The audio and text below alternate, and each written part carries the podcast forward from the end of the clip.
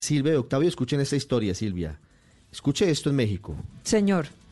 A raíz de la suspensión de actividades en las principales industrias, un poquito tarde porque el presidente López Obrador había negado primero la gravedad del virus, eh, dejaron de producir cerveza. Hay escasez de cerveza en México, así como hay escasez No de carne en Estados. Unidos, hay escasez de cerveza en México. Solamente hay importada y se está agotando. Roberto Domínguez de Azteca México le cuenta la historia Silvia que nos preocupa a todos. Tecate, Tecate es la Bueno, mexicana. Tecate o Corona.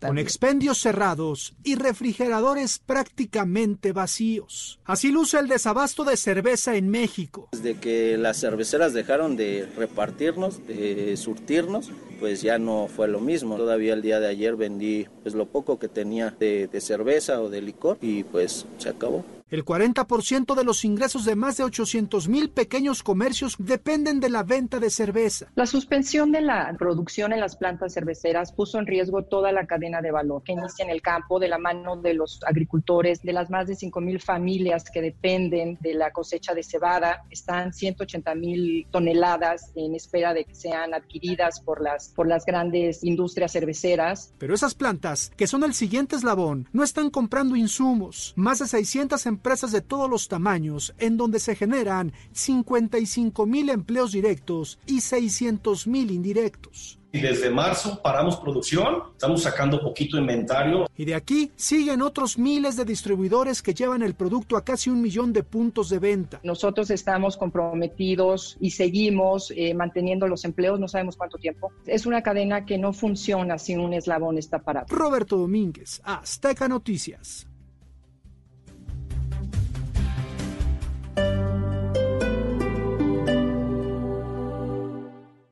Hoy en Blue Radio. Amigos de Blue Radio, les habla Jean-Claude Besudo y como ya no estamos saliendo de viaje en estos días, los invito que escapemos de casa a través de la magia del radio. Esta noche estaré con todos ustedes en una conversación en el mejor estilo de Bla Bla Blue. Entonces, así que ya lo saben, los espero sin falta para que hablemos un poco de todo esta noche a las 10 en Bla Bla Blue. Bla bla blue. Porque ahora te escuchamos en la radio. Blue Radio y bluradio.com. La nueva alternativa. En Blue Radio, tiempo para lavarnos las manos.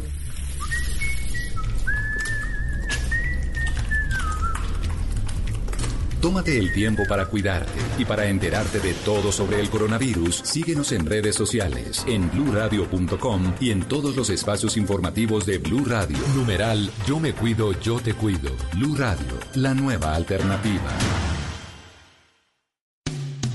Esta noche en Blue 4.0. Hola, soy Orlando Ayala y esta noche estaré en Blue 4.0 para conversar sobre cómo nos ha cambiado el mundo en los últimos días y recordaremos anécdotas de mi paso por la industria tecnológica. Los espero para que conversemos. Blue 4.0, lunes a viernes de 9 a 10 de la noche en Blue Radio. La nueva alternativa.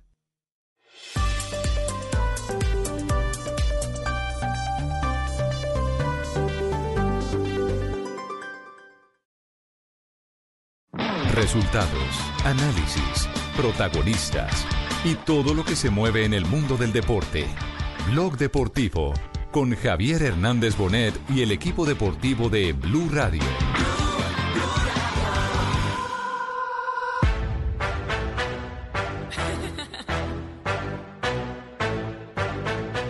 dann eine äh, Vielzahl von anderen Bereichen noch behandelt, unter anderem das Thema äh, The other bomber clots are pretenders.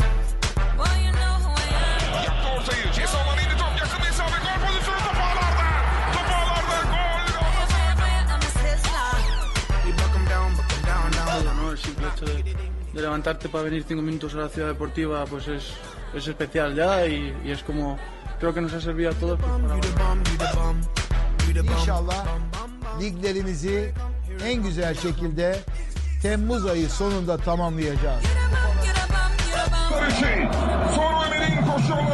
Dos eh, de la tarde, cuatro minutos. Bienvenidos, señoras, señores. Estamos en Bloque Deportivo. Ustedes en nuestro cabezote eh, escuchan la mezcla de las declaraciones eh, que ha dado hoy eh, la eh, mandamás, la jefa, como se dice en México, la jefa en Alemania, Angela Merkel. Angela Merkel ha anunciado ya el comienzo del fútbol en el acuerdo a que se ha arribado con eh, la Bundesliga para que se vuelva la actividad eh, futbolística a ver sobre todo en televisión, en televisión.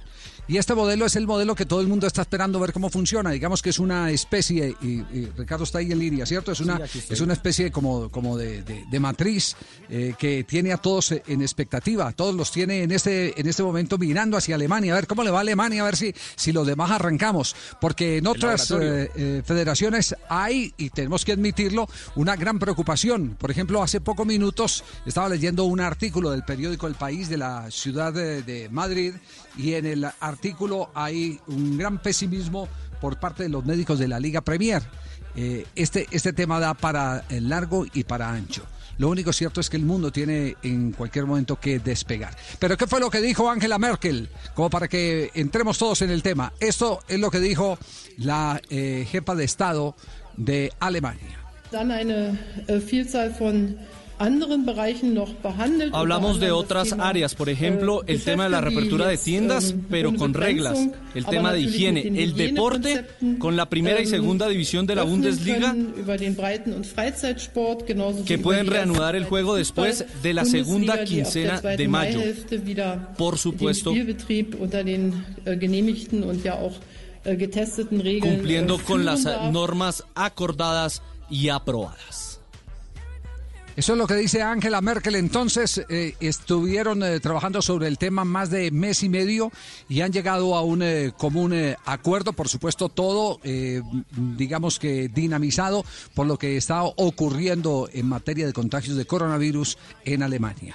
Este, este tema, eh, vuelvo, insisto, es eh, el que nos obliga a abrir, abrir el programa porque nosotros seguimos en el gran debate. Debate que, eh, atención y esta, esta información es para tener en cuenta, debate que hoy se extiende a la charla de los jugadores de fútbol representados en su agremiación y con participación de los capitanes de los equipos o los referentes de los equipos con el ministro de Deporte, el doctor Ernesto Lucena. A las dos y 2 y 30, sí, señor. se hará esa conversación porque eh, de cierta manera lo que está haciendo el ministro Lucena es cumplir la promesa que había lanzado hace 15 días acá, que ustedes lo recuerdan, cuando manifestó que era necesario que se escucharan todas las partes y que por supuesto los futbolistas iban a ser parte de cualquier acuerdo al que se llegue para reanudar el fútbol en Colombia.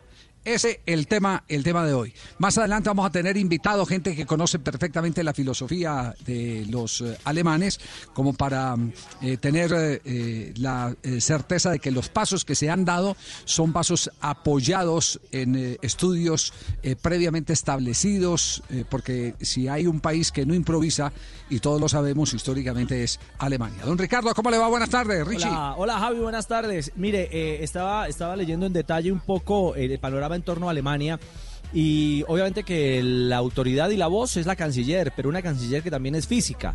Es decir, es una mujer que tiene una huella científica que de alguna manera su formación también le ha permitido tener otra visión más allá de la vista política de lo que realmente se va a encarar.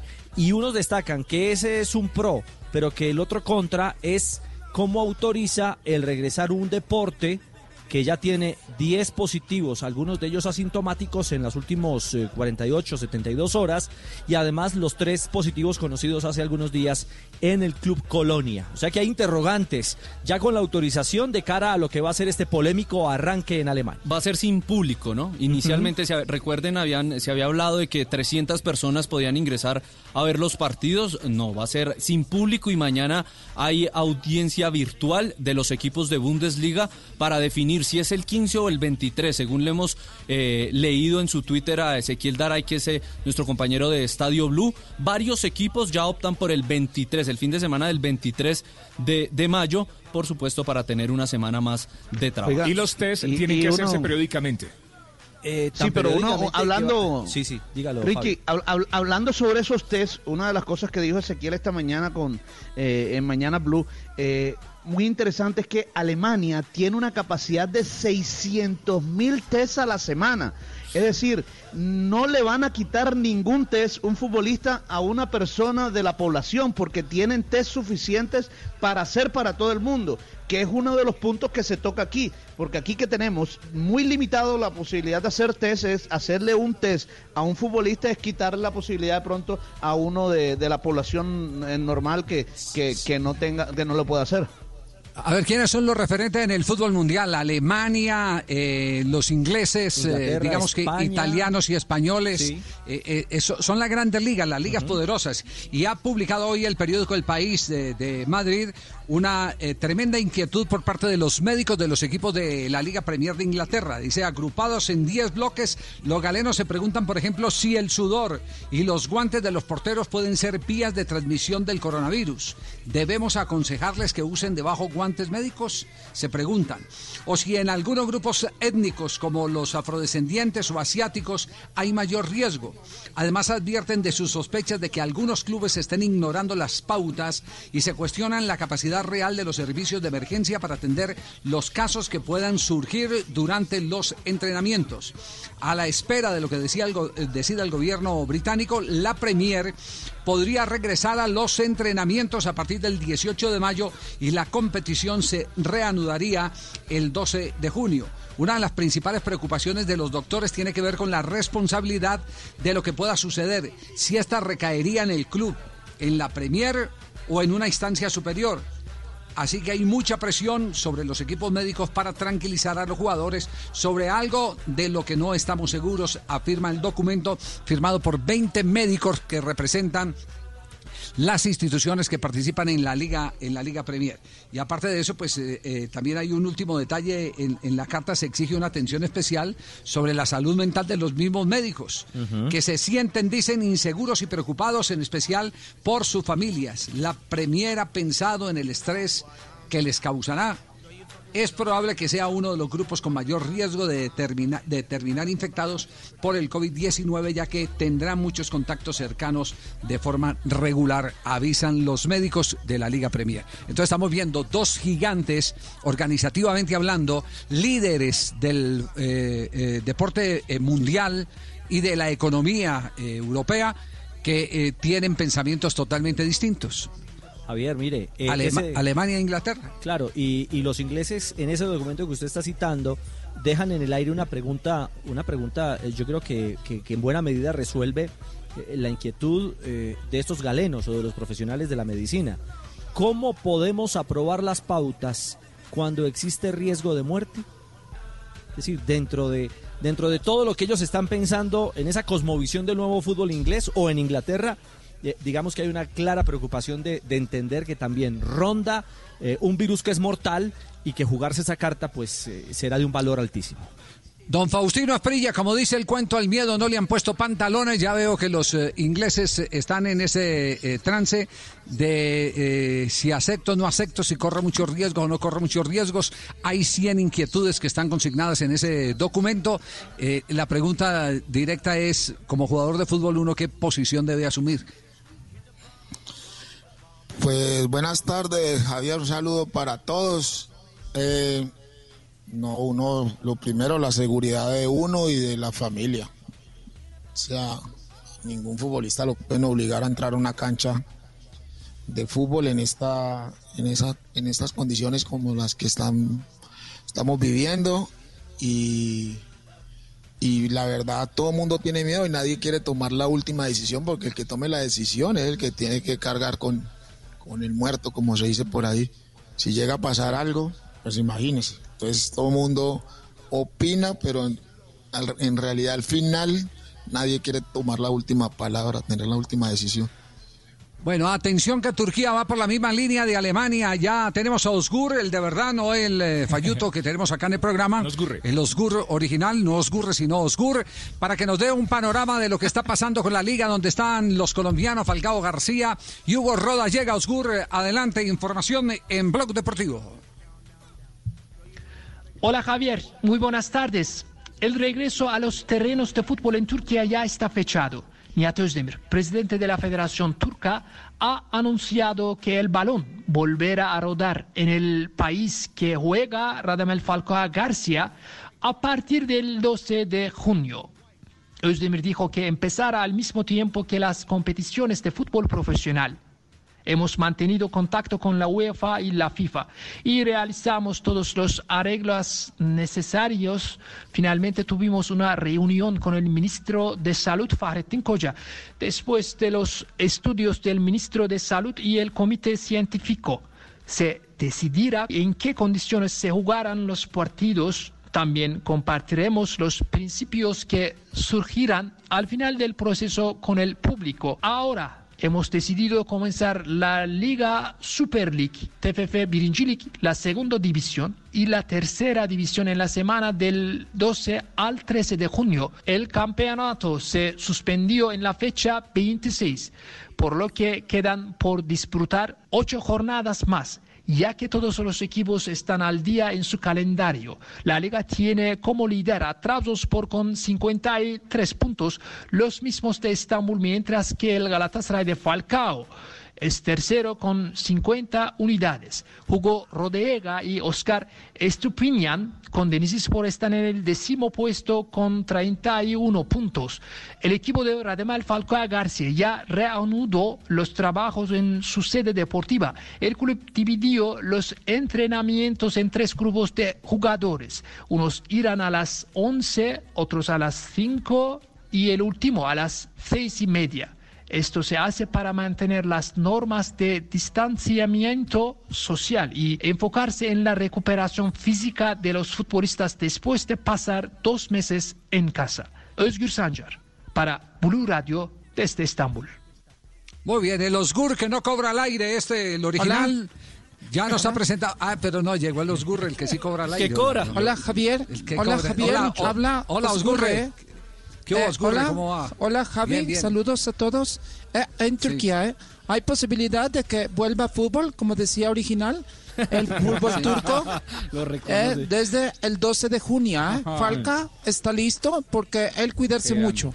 Estamos contentos porque eh, si se cumplen los eh, protocolos, Protocolos, todo protocolos. puede ser todo puede ser realidad, ¿eh? Y los que dicen que Falca también se iba a Arabia es falso. Yo estuve hablando con Al-Bahad Sobal Las Brevas y, y, es- y yo estuve hablando algo de rato con él. eh, Y Al-Bahad Sobal Las Brevas me dijo ¿Él es que no hay del nada. Alilal o es que Sí, periodista, eh, sí. presidente? Es de la lila, ¿eh? Ah. Del- el- como canta ahí la lila lila. No, oh, así canta, ¿eh? Eh, pero no hay nada confirmada todavía. Falca, estuve hablando Ajá. con él, estuvimos, eh, me, me comparte canciones, Sí. me compuso un, me pasó una que dice, la muchacha de la tierra caminan con la puta pela. No, no, muy buena pelada, canción. pelada, pelada, Eso, pata muy pelada. bien. Pero pelada. informó para Blog Deportivo gratis, Osgur. Ok. ¿Qué fue lo que Ricardo, qué fue lo que dijo el presidente, el presidente de la Federación? ¿Qué fue lo que dijo? Habló, habló Nihad Osdemir para complementar a, Sí. a los Gur Real y a los Gurre Cobrador. Eh, habló Osdemir, el presidente, el máximo mandamás del fútbol turco, a propósito de lo que nos contaba nuestro corresponsal desde Estambul. Liglerimizi en Si Dios quiere, completaremos nuestras eh, propias ligas a finales de julio. Entregaremos nuestras copas en el campo y luego finalizaremos organizando la final de la UEFA Champions League en agosto. Vamos a reanudar nuestra Superliga de Primera y Segunda. División del 12 al 14 de junio. Bueno, entonces eh, dos ligas, la alemana y la turca, arrancarán entonces en menos de 30 Javi, una días las actividades. Sí, sí. Juanjo. Juanjo, dígalo, Juanjo. Sí, eh, lo que a mí me, me resulta contradictorio en todo esto es que todas las autoridades de las ligas que están decidiendo volver a entrenarse dicen lo hacemos con distanciamiento social, no hay problemas. Claro, el tema es que el fútbol es un deporte de contacto y entrenan con distanciamiento social, pero dentro de 15 días los van a mandar a todos los jugadores dentro de la cancha juntos. Eso me resulta eh, Ver el extraño. primer tiro de esquina va a ser. Para ese es el protocolo y la periodicidad No, de, de no, las no, te- Entonces, Sí, no, sí, no, no. es- es Cuando decir, empieza a jugar está- la, la pelota Juan Pablo, ahí se van a Claro. tocar los jugadores. Sí, ahí. Pues Claro, claro, por ¿no? eso el Es que, es que por eso el protocolo, el, el protocolo lo que dice, lo que dice es que se le va a hacer una evaluación o un examen, o un chequeo o un test, Antes se le y va a hacer sí. antes y después. Y entonces, si no tiene, si no tiene el virus, podrá jugar y hacer contacto y, y someterse a, a- a todo lo que da un deporte de contacto como el fútbol tino, ¿no? Sí, claro, Javier, aparte, eso va a ser muy complicado. Aparte de eso, el sudor de, de- los jugadores con el balón. La pelota queda sudada y se transmite y se pega. Los entrenadores, donde le parezca un jugador positivo al otro partido, ¿qué va a hacer? Se acaba la liga. Eso. eso va a Aunque ser ya feo. aparecieron días sin arrancar. Sí, ¿no? pero, No, esa- pero ni no tuvieron No jugar contra el. Barcelona y rezando, uy, que contagie a Messi para que no juegue. No. no. Claro que, que la, la pregunta, Pues la pregunta ah, es En esa. el fútbol se ve todo, hombre. No recuerda que le metían a uno. Claro. ¿Cómo se llama? Es verdad, es jugadores que entraban con alfileres. Viva Porú. Con Vipo por en las manos, en los dedos. A ver, Fabio, que eh, para cerrar este primer bloque, Sí, ¿qué iba a decir sí, Fabio? do- do- do- dos cositas rápidas, Javier. Lo importante también de Turquía que hay que resaltar es que no solo va a empezar la primera división, sino la segunda, la tercera y todas las ligas aficionadas en Turquía. Y lo otro, eh, lo que mencionaba Tino y que aparece en ese preciso artículo, artículo que usted eh, rela- relacionaba, Javier, del diario El País de España. ¿Se puede transmitir el virus por el sudor? Es la pregunta que se están haciendo todos y que todavía no han contestado eh, los doctores que tienen conocimiento del tema. Porque si se pega a través del sudor, el tema se complica. Señoras y señores, estamos en Blog Deportivo 2 de la tarde, 20 minutos. En pocos minutos vamos a tener un invitado especial que conoce perfectamente la idiosincrasia eh, alemana y que nos puede dar más o menos una, una idea de eh, con qué grado de responsabilidad se está manejando este regreso del fútbol en el país eh, campeón del mundo en el 2014.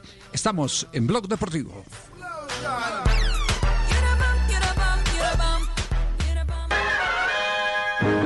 En estos tiempos de cuarentena, no se enrede del aburrimiento. Aquí está, desenredes en la red, Blog Deportivo. A las 2 de la tarde, 21 minutos, desenredes en la red. Cuando extrañas el fútbol y tu novia te deja, aquí estamos en... eh, Blog Deportivo, el único, no me agarro, no me hago el único show deportivo de la radio en el Blue Radio, la nueva alternativa, desenredes en la red. ¿Cortaste con tu novia, Juan? Sí, hemos finalizado un vínculo de muchos años. La verdad que sentimientos encontrados. Muy triste por un lado, porque es una mujer que me ha marcado mucho. Pero por otro, encarando esta nueva etapa con mucha ilusión, tratando de aprovechar esta oportunidad. ¿no? Había mucho enojo de parte de sus familiares. Sí, lo de la gente es entendible. La verdad que yo siempre le voy a estar agradecido por el cariño que me han brindado siempre. Hoy me toca estar de la vereda de enfrente. Pero bueno, eh, sabiendo que esta decisión fue la mejor para el futuro, ¿no? ¿Es verdad que los mató la rutina? Influyó, sí, no te lo voy a negar. Eh, pero no es excusa. Nosotros sabíamos muy bien a qué nos enfrentábamos y apostábamos a un proyecto de largo plazo. Y no se dio. Así son los noviazgos. Ahora toca reponerse rápido y pensar en lo que viene. ¿Tenés pensado volver? Y uno siempre sueña con volver. La verdad que muy lindo recuerdo me llevo esta relación. Estoy muy agradecido por todo lo que me ha dado. Pero como te dije, ahora con la cabeza puesta en lo que viene y tratar de disfrutar de esta nueva etapa. Ahora toca la soltería. ¿Cómo lo ves? Y encararla con tranquilidad, no desesperarme. Sé que me va a costar mucho la adaptación, pero bueno, tratar de amoldarme a mis compañeros, eh, aprendiendo de ellos y una vez que esté cómodo, bueno, tratar de encontrar mi mejor versión. Gracias, Juan. No. No, no, no, no, no, no, no se vaya, no se vaya, no se vaya, no se vaya. Yo le voy a, voy preguntar antes del corte, le voy a preguntar a Faustino Esprilla. ¿Los futbolistas entrenan, entrenan las declaraciones que le dan a los eh, periodistas o no? No, no, no, para nada. No, no, no, ha sido un partido que difícil. Lo que pasa, Javier, es que casi Sí. siempre son las mismas preguntas también. Ah, no, a la culpa es de nosotros. ¿no? Javi, Sí. no, no, Javi, ¿sabe, sabe que en sí, el en que el mandan documental ahí de los- es para que coge al jugador. bárbaro. Pues que siempre Sí. le preguntan a un jugador, termina el partido, es que, eh, ¿cómo viste el partido? ¿Cómo te sentiste? O sea, la misma pelotudeces de siempre preguntan y el futbolista contesta lo mismo. ¿Qué más va a contestar? sí. Javi, Hay Jordan, periodistas- Jordan Sí. eh, en, el, en el documental de, de Last eh, Chains o Last Dance, el, el último baile que se está presentando ahora en Netflix, dice que sí, él, él Netflix, sí. preparaba las respuestas. Él preparaba respuestas a preguntas obvias Sí. y, variaba, y variaba el portafolio de respuestas. Ajá, ajá. Era Jordi. Igual a un, a futbolista que le hagan una pregunta complicada que no le guste, va a contestar lo mismo. Sí. Entonces, si usted le hace otro tipo de pregunta, igual la respuesta va a ser igu- la misma. ¿Usted se acuerda de una pregunta que no le gustó, Se en el cassette. ¿A mí? Sí. Todas. Cada rato me hacen, no, cada rato me hacen.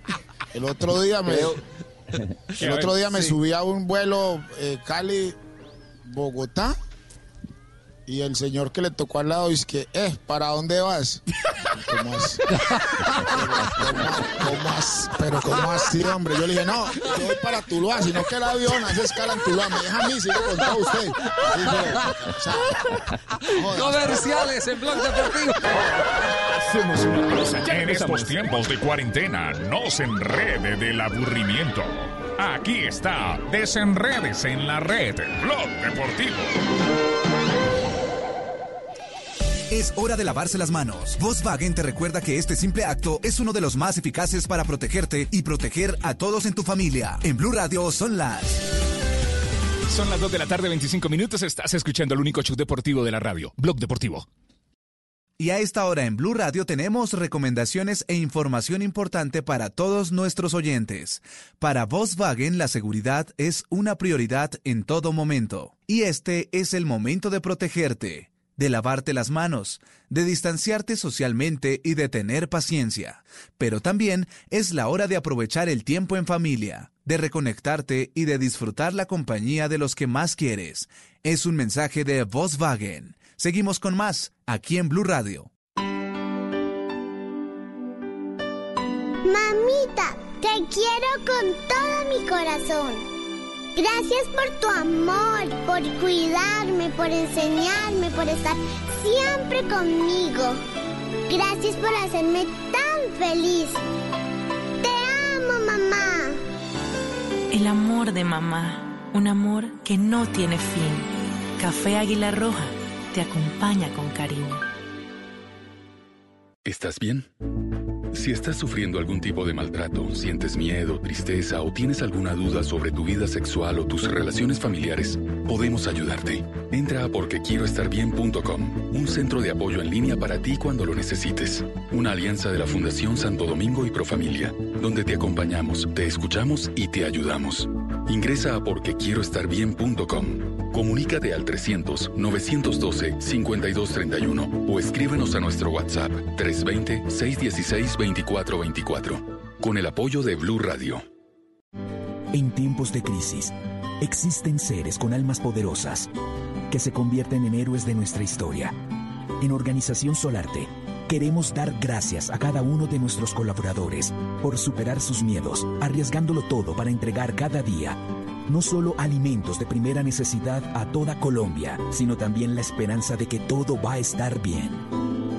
Porque cuando la bondad se pasa en la comida, el amor es el alimento. En Organización Solarte, trabajamos pensando en usted.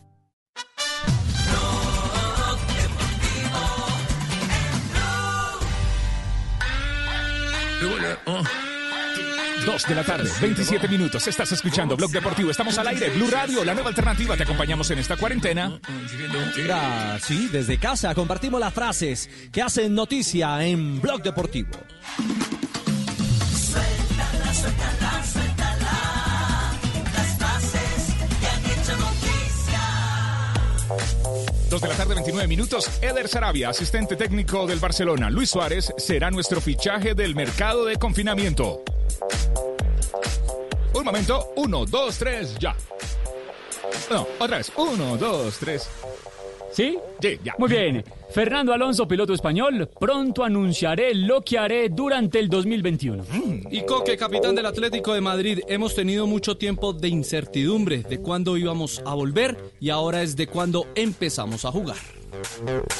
Buenas tardes. Hola, la Raquel. siguiente frase la dijo Chicho Serna, exjugador de Boca Juniors. Mucho de lo que veo en Messi lo viví al lado de Riquelme. Raquel Gallote, grande imitadora, blog deportivo. Y Sinama Pongol ha dicho, el jugador francés, recordemos, me fui del Atlético de Madrid porque el club necesitaba dinero. Me arrepiento de mi salida. Marc Márquez, piloto español de MotoGP, ocho veces campeón del mundo, ha dicho, cuando Messi me saludó por mi nombre, me quería morir. Y Steve Simon, o Simon mejor, presidente de la WTA, dijo lo siguiente, la fusión entre el tenis de la ATP y la WTA no es una absorción una de la otra. Ricardo Gareca, el técnico de la selección peruana, dijo solicitamos a las autoridades penitenciarias que se le hagan los exámenes del COVID-19 a Edwin Oviedo, el expresidente de la federación, que está preso. Buenas tardes. Buenas tardes. Bien, a veces pienso tirar la toalla, pero después con qué me seco. Por Dios. Senador, por Dios. Complicado. 229. Terminamos las frases en Blog Deportivo. Suéltala, suéltala, suéltala. Las frases que han hecho noticia.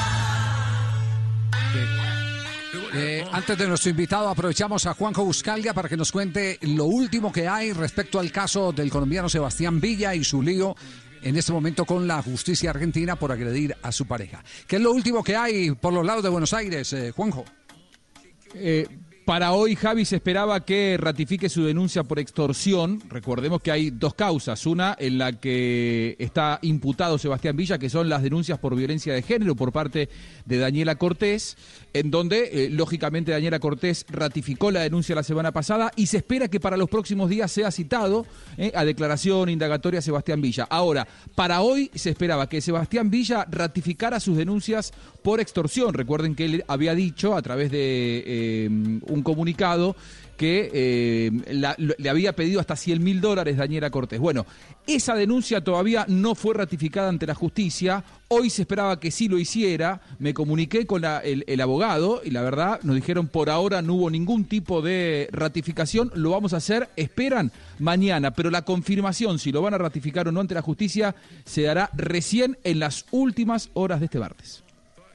Perfecto. Hay, hay un informe que eh, presentó en las últimas horas eh, Olé que tiene que ver con, con eh, el por qué los, eh, los eh, 30 días eh, de permanencia sin poder salir del país y se habla eh, de un vuelo humanitario en el Sí, que él estaba participando. Sí. Exactamente, sí. Sí, sí. Con y que- que- la entonces, esposa de Armani estaba organizando para Ajá. volar con futbolistas. Así es. Bueno, tenemos a esta hora de la tarde al profesor Jorge Luis Pinto. Un placer saludarlo. Profe, ¿cómo le va? Buenas tardes. Buenas tardes, Javier. Un gusto saludarlos a todos los de la mesa y lógico a toda Colombia. ¿Dónde lo pillamos, profesor Pinto? Yo estoy en Cúcuta. Ah, ya, está, está, eh, ¿y cómo está el tema por allá, el coronavirus? ¿Complicado o no? Pues tranquilo, me parece, no tantos eh, números. Me parece que se ha controlado últimamente, pero como siempre, pues con problemas de- del orden de la gente, ¿no? De que cumplan y que permanezcan en casa no ha sido fácil, ¿no? Ajá. Eh, es cierto, esa es tal vez el- la mayor preocupación, eh, eh, que no hay el autocontrol, el, el- el respeto por, la propia vida ni la vida de los seres más cercanos, pero bueno, ese, ese es un tema cu- cultural que después lo estaremos discutiendo. Lo llamamos profesor Pinto porque eh, si hay alguien que nos puede dar una referencia de la filosofía alemana, eh, los actos de responsabilidad eh, frente a decisiones como la que se acaba de tomar de volver eh, a eh, el campeonato de fútbol es usted porque porque usted hizo casi toda su carrera en, en- en Alemania. Eh, eh, ¿Podemos confiar eh, que el volver a las canchas está garantizado por ese comportamiento cultural de los teutones? Javier, garantizado puede estar y sobre todo en las medidas que, que tomen, ¿no? Eso de hasta los porteros eh, que están ahí tirando, eh, tomando las, las colillas de, de las entradas van a estar súper controlados y por supuesto los jugadores. Yo no sé, eh, me, me puedes confirmar si lo van a hacer a puerta abierta o a puerta cerrada. Cerrada, profe, cerrada. Cerrada. Yo cerrada, pienso que las medidas permiten eso, estoy absolutamente seguro, y los controles. Me gustaría que, que nuestro fútbol, o el fútbol suramericano, es una sugerencia, fuera de pronto con un visitante a dos estadios y miráramos para poder tomar la iniciativa nosotros. Pero yo tengo plena confianza en que Alemania lo va a hacer con mucho control. Ya, eh, todo el mundo va a mirar ahora a Alemania, ¿no? Porque, porque Alemania es el modelo para saber qué paso van a dar los, eh, los eh, demás. Eh, ¿Usted confía que el fútbol va a regresar eh, pronto? ¿qué, ¿Qué percepción tiene como hombre de fútbol, como preparador físico, como director técnico? Javier, yo pienso que, que puede volver, ¿no? Y se- en un, mes, un mes y medio en estos países, porque Este virus llegó un poquito tarde a nosotros con relación a Europa. De pronto allá va más adelantado y de pronto mejor controlado. Pero a mí me parece que el fútbol a puerta cerrada a unas tres, cuatro fechas se puede dar. Yo creo que eso permite. Desde que la gente colabore y los jugadores colaboren, ¿no? A mí me parece que sí hay esa, pero lo determinan los científicos, los médicos, ¿no? Especialistas en que puedan controlar y programar toda una serie de detalles en los jugadores mismos para poder evitar problemas. Ya. Eh, ¿A qué se ha dedicado en este receso, profesor Pinto? Bueno, pues a, a lo mismo que he venido haciendo durante como 40 años, no al fútbol, indudablemente sin verlo, pero sí mirando mucha video. Estoy preparando mi libro, Javier, que tú me has visto durante todos los mundiales sacar aquellas fotos que tomo yo tácticas y estoy eh, describiendo eso, ¿no? Describiéndolo para meterlo en un libro y sacar esos conceptos tácticos que son válidos hoy en el fútbol mundial, pero en pleno partido, ¿no? Como yo he dicho, en vivo, ¿no? Entonces he estado dándole todos los días a eso. El libreto no es fácil escribirlo, es complicado diseñarlo y escribirlo. Y bueno, ahí vamos y por supuesto mirando y atento a las noticias también, oyéndolos y mirándolos, mirándolo por la noche con todas sus picardías que saca y toda la cosa, pero muy bien. ¿Cuál es picardía, Ave profe? Muy bien, está bien la creatividad ahí. Óigame, profe, escuchando su respuesta, eh, me surge una inquietud. Eh, en ese repaso de, de- de lo que está haciendo para su libro, y, digamos que a este ritmo en que, en que estamos viviendo hoy, con la cabeza fría, ¿qué ha encontrado que lo haya sorprendido? Que usted hubiera dicho, caramba, yo esto no lo percibí en tal partido en pleno mundial, eh, lo, veo y lo encuentro ahora, que sea, que sea una dosis particularmente especial de algo. Yo sigo ratificando que la conformación de bloques de presión, ¿no? Ese trabajo colectivo que a- a mu- muchas veces cuesta que el jugador se aplicado a eso, ¿no? Por ejemplo, me deja asombrado que en los mundiales Francia ha demostrado una estructura y un, un funcionamiento táctico colectivo impresionante. Lo he seguido y no solamente en Rusia, el equipo que jugó el mundial de Alemania igualmente y no me acuerdo que el otro. Y lo otro ratifico y sigo mirándolos y mirando es que los italianos han ganado con base a eso, es la, eh, la verdad. Han ganado porque tienen táctica, porque se saben ubicar, porque saben presionar. Por ejemplo, me puse a ver la final del mundo en Alemania 2006 y todo el mundo decía, no, que los italianos se defienden, que tiran el balón para arriba y me doy cuenta en que todas están, presionando a Francia en campo contrario, allá metidos quitándole el balón. Entonces eso, mm, diría yo, me reafirma el concepto de, presión en campo contrario. Yo he dicho que los equipos presionantes hoy son los equipos de moda, estilo Liverpool, ¿no?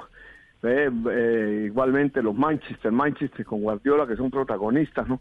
Pero la presión directa que hace Liverpool en punta es una cosa pavorosa y eso ratifica todo lo que ellos han venido haciendo, ¿no? Sí, y Fabio tiene preguntas desde Barranquilla para el profe Pinto. Sí, Javier, eh, el profesor Luis Pinto, por supuesto, uno habla fabuloso con él de, de táctica, pero, pero re- recordemos que el profesor Jorge Luis Pinto también es licenciado en educación física. Y, y mi pregunta va dirigida a ese, a ese, a ese lado, profe, porque recientemente eh, el médico Ochoa eh, dijo en un foro de Acor que durante esta cuarentena los jugadores de fútbol perdían un 10% de su actividad física o de, o de su estado físico por cada semana de para. Es decir, ya llevamos cu- cuatro semanas más o menos eh, de confinamiento, ya han perdido el 40% de su eh, estado físico.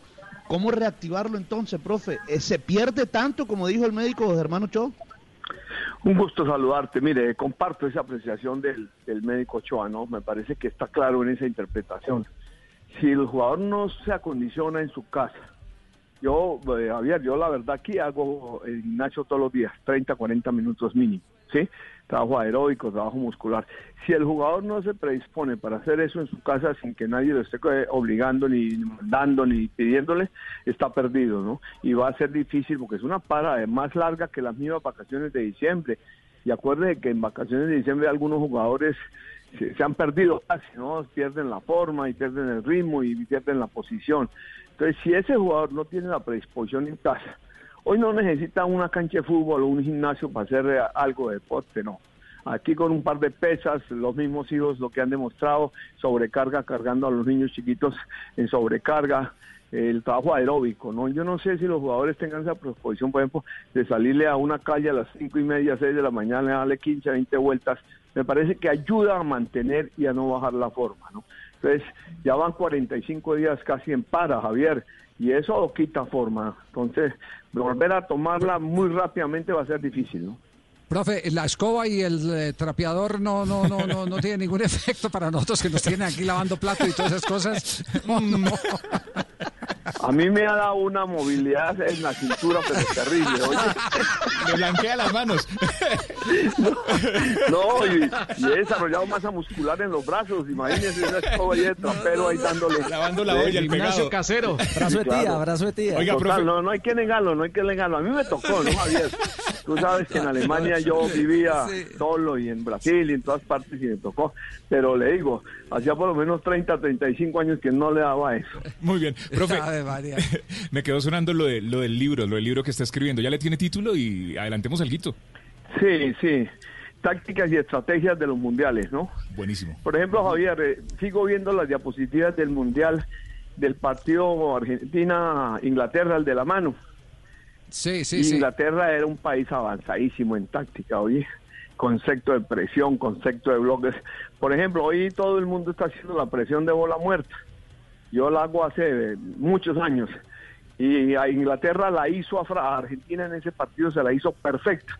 Porque me muestra la foto perfectamente la presión de bola muerta Por- para no dejarlo salir. ¿no? por qué- por qué- por qué no, por qué no aterrizamos el concepto para, para los oyentes? Eh, ¿Qué es la presión de bola muerta? Eh, ¿Cómo se define? Bueno, es, es cuando el, arque- el equipo contrario va a salir de, de meta con el arquero, ¿sí? Sí. Que pone la bola ya en el área chica.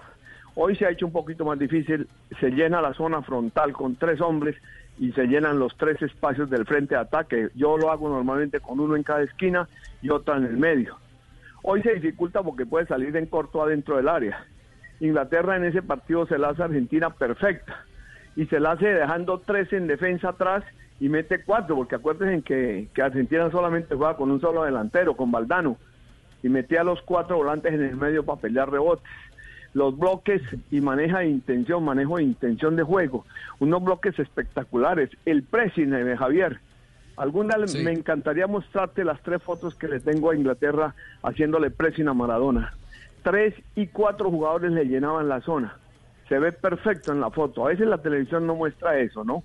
Entonces Sí, sí. me asombra de- de- del avance táctico de esos equipos, ¿no?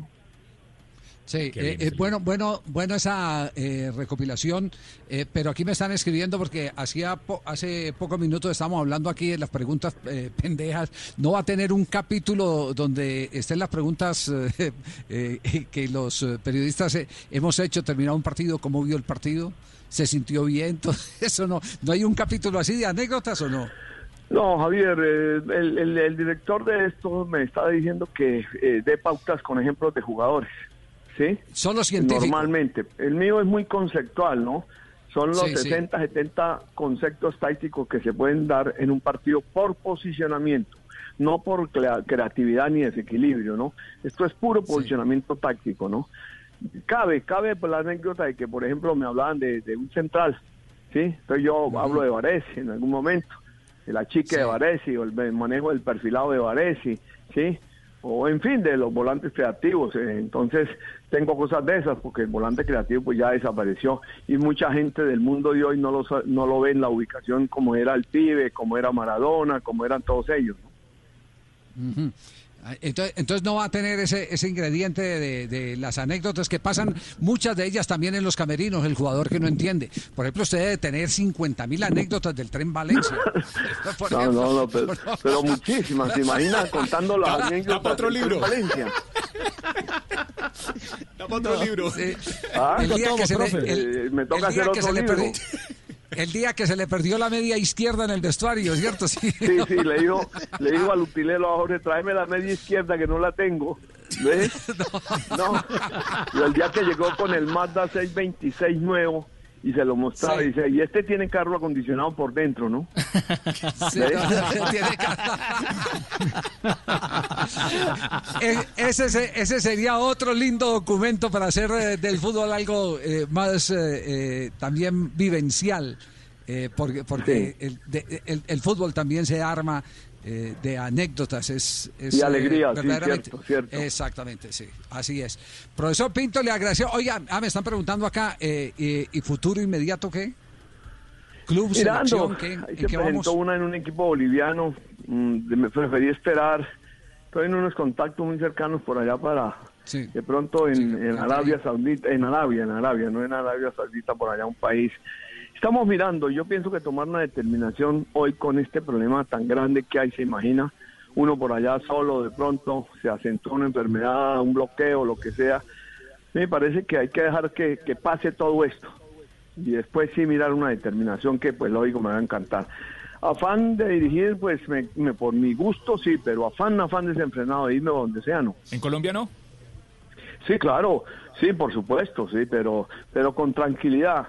A mí me parece, Javier y compañeros, que, que antes de agosto, septiembre, no se visualiza ningún modelo de competencia ya firme, ¿no? Ni eliminatorias en ninguna parte del mundo, ni competencias interclubes que determinen. Para hablarlo así de frente, que salga un técnico y me puedan llamar, sí, eso no lo, no lo contemplo todavía. Profe, Sí, sí. Eh, eh, eh, per- permítame un instantico, profe. eh, vamos a hacerla el borracho, me tomo el último y me voy.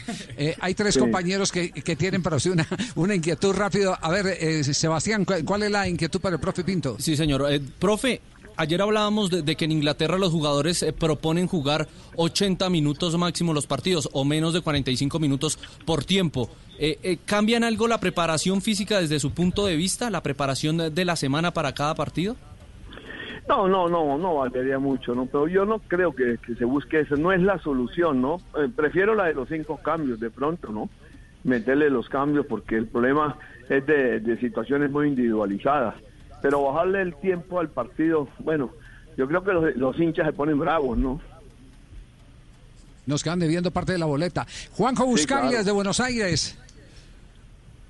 Gracias, Javi. Me quedé con las ganas de preguntar, escuchando su respuesta con lo de Inglaterra, lo que le hizo a Argentina en el 86, la presión sobre bola muerta, si lo sorprendió a, a Bilardo, porque la verdad es que Bilardo, que uno lo tiene como un estudioso, digo, habitualmente no lo sorprenden. Ese día lo sorprendieron los ingleses, no supo qué hacer Argentina. ¿Cómo, cómo se dio usted que lo estudió el tema? No, no, la tenían que tirar para arriba, ¿no? Y adelante, pues lógico, estaba solamente, y un gusto saludarte, y, y adelante pues estaba Valdano, ellos llenaban el medio muy bien con cinco hombres, ¿no? Casi, porque acuérdese bien que ellos hacían tres centrales, eh, carrileros, ¿sí?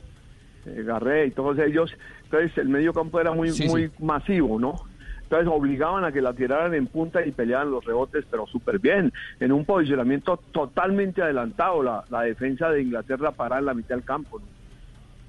Sí. Y la última pregunta eh, la hace Faustino El Tino Asprilla, el profe Jorge Luis Pinto. Tino. Profe, muy buenas tardes, ¿cómo está? Hola Tino, qué gusto verte, oírte. Gracias, profe. No, yo le iba- no, no nada Pero así de, Le, de reconoció rápido la voz, ¿no? Le reconoció rápido Sí, la claro, voz.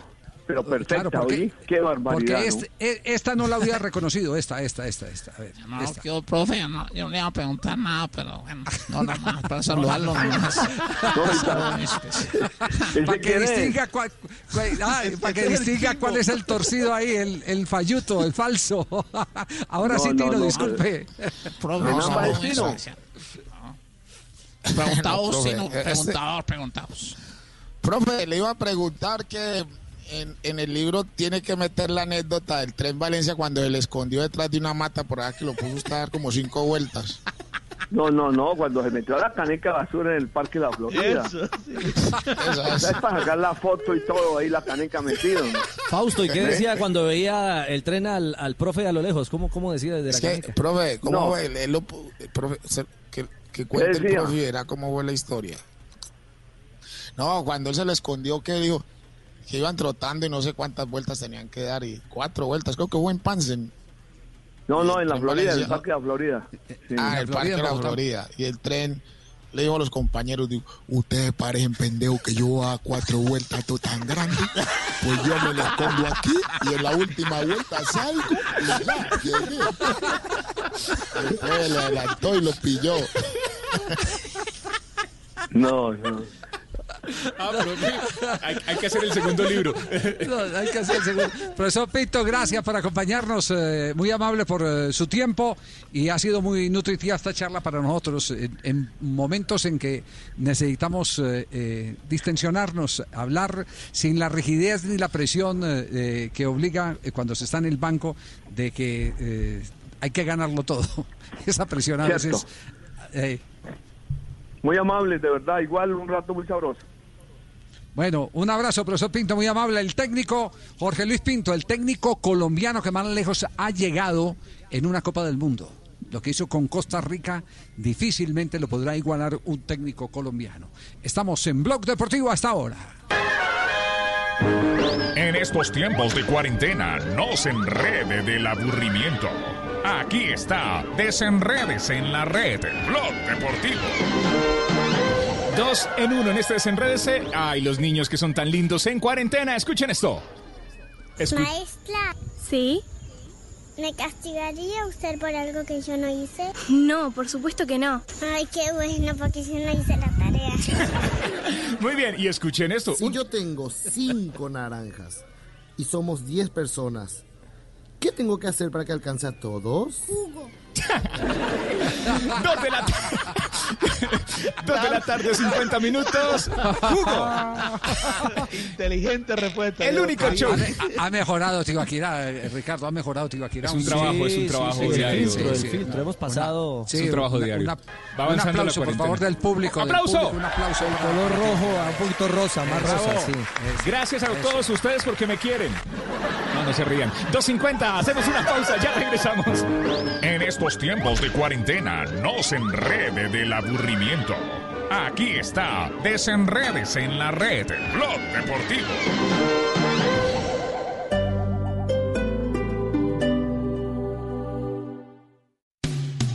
Esta noche en Blue 4.0. Hola, soy Orlando Ayala y esta noche estaré en Blue 4.0 para conversar sobre cómo nos ha cambiado el mundo en los últimos días y recordaremos anécdotas de mi paso por la industria tecnológica. Los espero para que conversemos. Blue 4.0, lunes a viernes de 9 a 10 de la noche en Blue Radio. La nueva alternativa. Hay personas que están cambiando al mundo, que están dejando al país en alto. En Mañanas Blue queremos conocer las historias de esos colombianos en el exterior que le están aportando un grano de arena a la sociedad, al planeta. Escríbanos al correo colombiaestalaire arroba bluradio.com y cuéntenos quién es ese colombiano por el mundo que hay que enaltecer.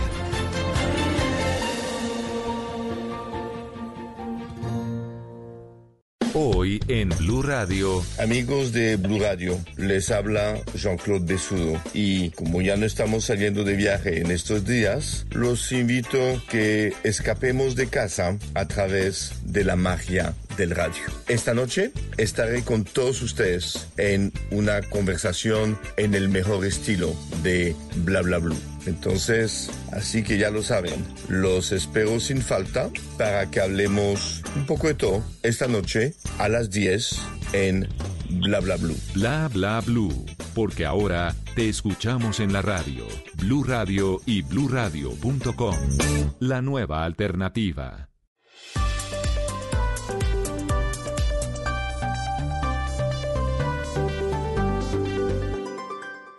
En Blue Radio, un minuto de noticias. 2 de la tarde, 53 minutos. Las noticias en Blue Radio. Ya son 560 trabajadores de la salud los confirmados con coronavirus en todo el país. Ocho de ellos han fallecido, 377 están en aislamiento y 175 ya se han recuperado. ¿Qué más cifras hay, María Camila Castro? En cuatro días se reportaron 101 casos de COVID-19 en el personal de salud. Según el último boletín del Instituto Nacional de Salud, recientemente aumentó la cifra del personal contagiado a 560, de los cuales 171 son auxiliares de enfermería, que representan el 31%, 105 son médicos, que representan el 19%. Además, hay 84 enfermeros, 24 que pertenecen al área administrativa y 19 que trabajan en terapia respiratoria. Los casos se distribuyen de la siguiente manera: 222 en Bogotá, 92 en Risaralda, 61 en Cali y 44 en Santa Marta. Y además son 8 del personal de salud que han fallecido. 4 son médicos, 2 conductores, uno administrativo y otro auxiliar de enfermería.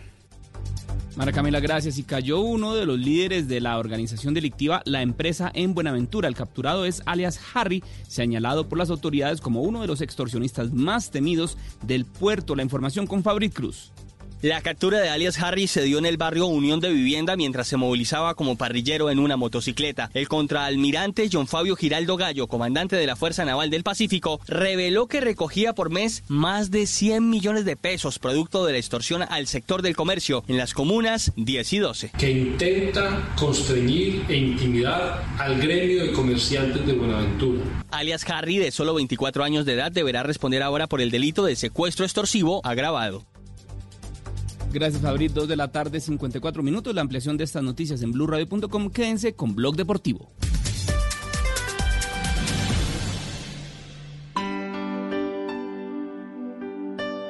Mamita, te quiero con todo mi corazón.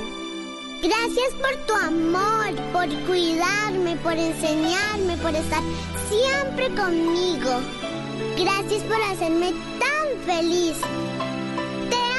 Mamá. El amor de mamá, un amor que no tiene fin. Café Águila Roja te acompaña con cariño. Mamá, me encanta verte en casa. Estos días descubrí que además de ser mamá, eres profesora, gimnasta y amiga de todos los de tu trabajo. Qué bueno que los días para jugar contigo se alarguen. Así te veo más tiempo en casa. Feliz día, ma. Caracol Televisión. Tú nos ves, Caracol TV. ¿Qué es ser mamá? Ser mamá es enseñar. Es ser el centro, el comienzo y el final de la familia. Es hacer cada momento especial. Es unir las generaciones y pasar el legado. Tal como hace mucho tiempo, ella te lo pasó a ti. Super Arepa. La harina para hacer arepas de las super mamás. Trabajamos pensando en usted. Blog Deportivo en Blue. Tengo una nota, me fronteó y el humo le pasé de boca a Son las 2 de la boca. tarde, 56 minutos. Estás escuchando Blog Deportivo. Este es el único show deportivo de la radio. Estamos al aire. Al aire. Con el booty me choca, esta noche le toca. Cuando las otras suena pan, pan, pan, pan, Ha empezado la reunión, ha iniciado la reunión entre el ministro de mm, Deporte, el doctor Ernesto Lucena, y los representantes de los clubes. Eh, van, van a tocar eh, el tema de la crisis, eh, indudablemente que empiezan a vivir ya en los hogares de los futbolistas, porque los eh, clubes están económicamente reventados, al no haber plata, pues eh, no hay mercado, al no haber mercado hay crisis. Todo ese- tema, sí, sí, Tulio. micrófono Eh, oculto, micrófono oculto, Javi. Hay, hay noticia. Se dejen jugar Sí. los 80 minutos, así le quitamos 10 de salario y que jueguen los 80 minutos y así no hay platas ahora. Que juegue con 5 jugadores, fútbol 5 y no sea 11. porque Tenemos que replantear esto. Ahorita no hay plata, las uvas están verdes. No. Por favor, colabore Sí. y póngase a mano el corazón. Pero, pero esa es la reunión de. No, esa reunión va a ser mañana. Lo- lo- mañana vuelven y se reúnen los dirigentes. Estoy anticipando, mañana. estoy soñando, estoy mañana- soñando, Javiercito, estoy Está soñando. soñando. Ah, está soñando. Javiercito, me despertaron, estaba soñando. Está soñando. No, porque a las seis de la tarde, Ricardo, seis, seis y media, se eh, reúnen los de la Asociación de Futbolistas de Colombia con el panel de sabios o asesores, gente muy prestante de la medicina que los va a asesorar. Eh, y aquí lo que va a haber es como un- una especie de choque de, de- de conceptos, ¿cierto? Un pulso, un pulso. Por- un pulso, sí, porque hay, hay también eh, gente muy importante del lado de los futbolistas que les dicen no todo lo que hay en el documento que entregó la División Mayor del Fútbol Colombiano al Ministerio es eh, viable. Eh, hay algunas cosas que no son recomendables, etcétera, etcétera, y, y tienen otras ideas respecto a cómo tiene que eh, ser el protocolo o el contenido en algunas partes del protocolo. No me atrevería a adelantar el tema porque apenas se van a reunir en el día de hoy a las 6 y 30 de la tarde. Pero mire, Javier, si hay interrogantes, hay interrogantes que digamos ya se han ido eh, o hemos ido conociendo eh, en torno a lo que a lo que se le va a comentar a Di Mayor eh, sobre esta primera evaluación del protocolo. Pero, es- pero, pero es- pero esta versión es de, este es del Ministerio de Salud. Claro, es del campo de la salud y también un poco de la logística. O sea, todo todo gira en torno a- al tema No, de no, la- no, no, me refiero, me, re- me refiero pa- para no revolverlo. eh. Hay un protocolo que es el de la DIMAYOR, ¿cierto? Sí, señor. Hay un concepto de los asesores del ministerio frente a ese protocolo de. Exacto. Y hay un tercer grupo que es el que se va a reunir hoy, que es el de los eh, jugadores de fútbol, que tienen también sus especialistas a su favor para poder tocar eh, los temas correspondientes a la salud, porque al fin y al cabo los jugadores, como dijo Tino al comienzo, son los que los primeros que están asumiendo el riesgo. Así es, así es. Virólogos a bordo, científicos a bordo, con los jugadores, con los futbolistas. Es lo que está en desarrollo. Hola, que inviten al indio Basónico a ver si soluciona la joda, hola. No, mire, Marino, eh, el tema es que alejado del tema científico y los jugadores, del protocolo como tal, hay inquietudes serias de parte del gobierno. Una, el tema de seguridad, porque no se establece en el protocolo eh, el que simplemente se abra un estadio y se juegue sin público o a puerta cerrada. Igual hay que tener un esquema de seguridad alrededor del espectáculo mismo. Dos, los desplazamientos. ¿Cómo va a ser ese desplazamiento de los equipos, de los planteles en un momento determinado? Tampoco está claro. Y un punto álgido, un punto bien, bien delicado, el post partido. ¿Qué pasa con los jugadores? ¿Regresan a concentración? ¿Van a sus casas? Eh, ¿Van a estar aislados, en cuarentenados durante el lapso del tiempo que juegue el campeonato? En fin, ahí, ahí, ahí, digamos hay, hay inquietudes serias. Y la última, dentro de muchas, pero de las que hemos ido conociendo, es si aparece un infectado, qué decisión se tomaría de manera automática por parte de las autoridades del fútbol en Colombia. Entonces tenga- tengámoslo, tengámoslo claro, hay tres mesas de trabajo, una de Mayor que ya presentó el documento, una del Ministerio que está revisando y tiene reparos para ese documento y va a entrar otra mesa de trabajo que es la de los futbolistas, todos especialistas en epidemiología, eh, que, que- que son los eh, que han eh, hecho el trazo de estas recomendaciones. Así bueno, es. quedamos, quedamos, quedamos pendientes entonces sobre el tema. Eh, eh, ¿Quién mencionó, quién invocó a don Gabriel Camargo en el programa? No, no, no sé. Me estaban llamando, Javiercito, a ver. Sí. Eh, do- Don Gabriel, don Gabriel, me dicen, me dicen de Ibagué eh, que si le puedo hacer tres preguntas. No me vaya a comprometer, es decir, ¿no? El profe Milton. ¿Por qué sacaste a Víctor Hugo del Río, hombre? Esa es la primera pregunta. Aquí está en Porque el- quiero, puedo y no me da miedo. Quiero, puedo y no me da miedo. Y ya. Segunda pregunta, ¿por qué sacó a Víctor Espinosa, el Kaiser? Porque quiero, inferiores? puedo y no me da miedo. Leí un pollo de indemnización. Ya salió. Sí. ¿Y, y por qué sacó a Alex Huerta, el preparador físico? ¿Alex Huerta? Sí. Huerta. Alex Porque no había Huertas. trabajo, es decir, el, el trabajo estaba más ya- demorado ya, que patada de astronauta y yo que lo voy a tener ahí, es decir. Entonces no- la no preparación podemos, física. ¿qué? ¿De YouTube o qué? Que, que vayan al YouTube ese, en la casa. y No, eso, no, no, no, esta, esta es, esta es la crisis a la que están siendo sometidos eh, los eh, equipos de fútbol. Me toca y han tenido, hay, hay, hay que empezar, hay que empezar a, a entender también eh, eh, actos dolorosos. Yo le digo, esto es doloroso. Quedarse uno sin empleo es doloroso. Eh, pero, pero también eh, los equipos de fútbol eh, tienen eh, situaciones eh, económicas difíciles, algunos más que otros. Eh, de pronto es una suspensión de contrato, no sé, me, encantaría de pronto que alguien eh, pudiera hacer contacto con Víctor Hugo del Río a ver qué novedad hay sobre, sobre el tema, porque Víctor Hugo del Río es un símbolo del cuadro eh, Deportes Tolima. Así es, así es.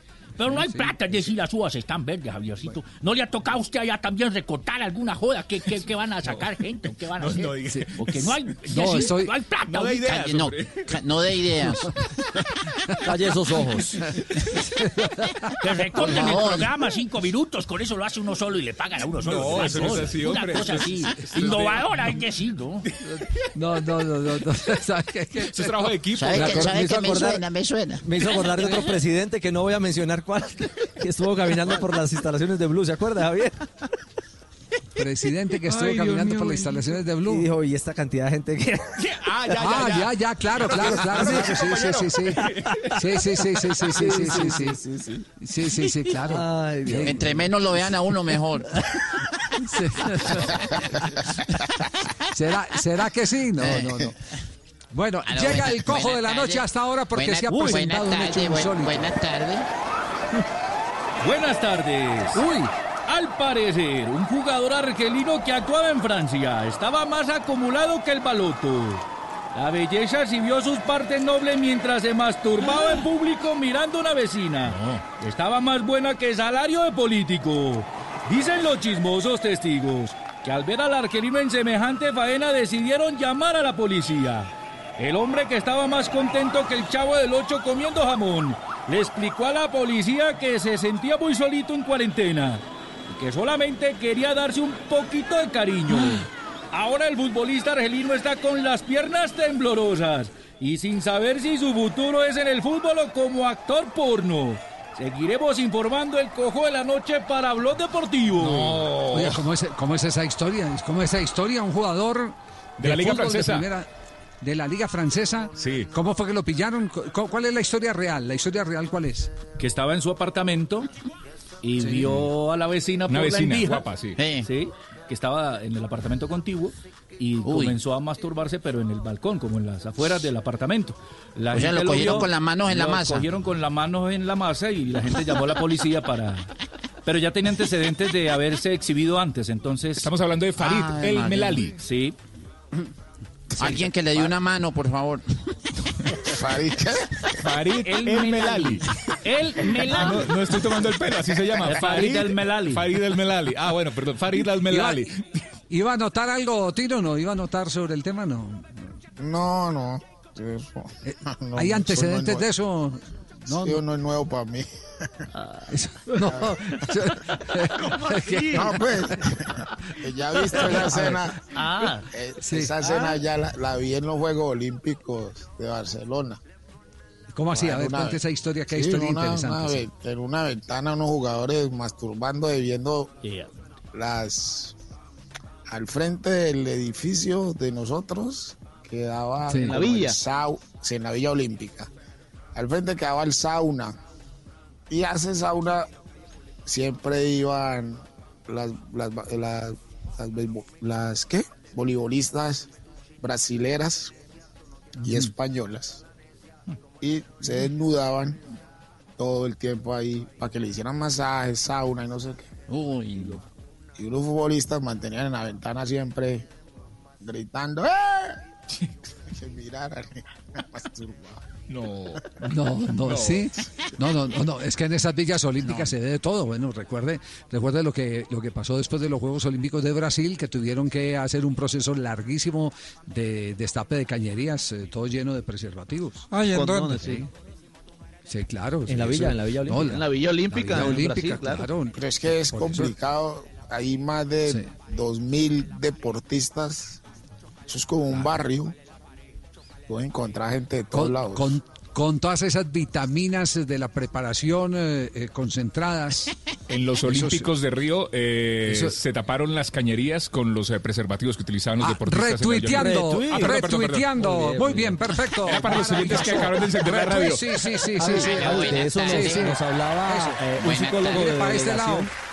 Un psicólogo de delegación en Olímpicos nos decía que es que la presión precompetitiva y luego el rela- la relajación postcompetitiva, digamos que esos dos escenarios también hacen propenso el, el deseo No, sexual el- y, el y- y alborote- la, la el alborote de hormonas. Exacto. Claro, el No, alboroto eso es cuando uno tenaz. pasa, eso es cuando le pasa a uno una hembra de esas bien buena pues el lado, que, que va a estar uno pensando en competir. Fausto, no. Venga, venga, Tino, Compli- Tino, Tino, Tino. complicada Tino. la Del heptatlón, Tino, A usted le to- a usted a usted le tocó en alguna concentración eh, eh, compañeros que se volaban para ir a, a- a- a ser de boyeristas eh, en los hoteles, ¿no? Sí. Pues en, en, la- en Newcastle no concentraban, entonces Sí. no, no, ya no, no se daba cuenta. Se desconcentraba. Ahí tocó en Palmeiras Sí, me tocó y en la selección Colombia. ¿Y, y, y qué? ¿Pero hubo algún episodio donde los eh, pillaran a los jugadores cuando iban a, a espiar, no? No. No. No, no. Bueno, sí hubo hubo uno, una vez que sí lo pillaron, pero, pero esto no. Bueno, pero nombralo, Había- nombralo, a ver cuál es el nombre, había- ¿verdad? ¿Qué? Nombralo, ¿cuál es el que pillaron? ¿Te pillaron la voz o a quién? Ya la comprometé. Se llamaba. se No te da miedo, pues, te da miedo, no jodas. Se llamaba Javier Hernández Bonet. Ah, no jodas. Ahora estaba por preguntarle que se ve periodista, está bien así. No, yo, no, yo no soy, no soy ningún santo y no participé, pero sí- no participé No, yo no, directamente, no, pero sí me lo pateé en el Hotel Lilian en la ciudad de Santa Marta, que era el hotel A- a- donde a yo los- le cuento esta historia, a ver. Yo le A ver, cuento esta historia. Contala, pues. A ver, un día que estábamos en los juegos en la Copa América del 95. Faltaba como 20 días. Nosotros fuimos a Uruguay Córdoba a jugar. ¿no? Sí, Uruguay.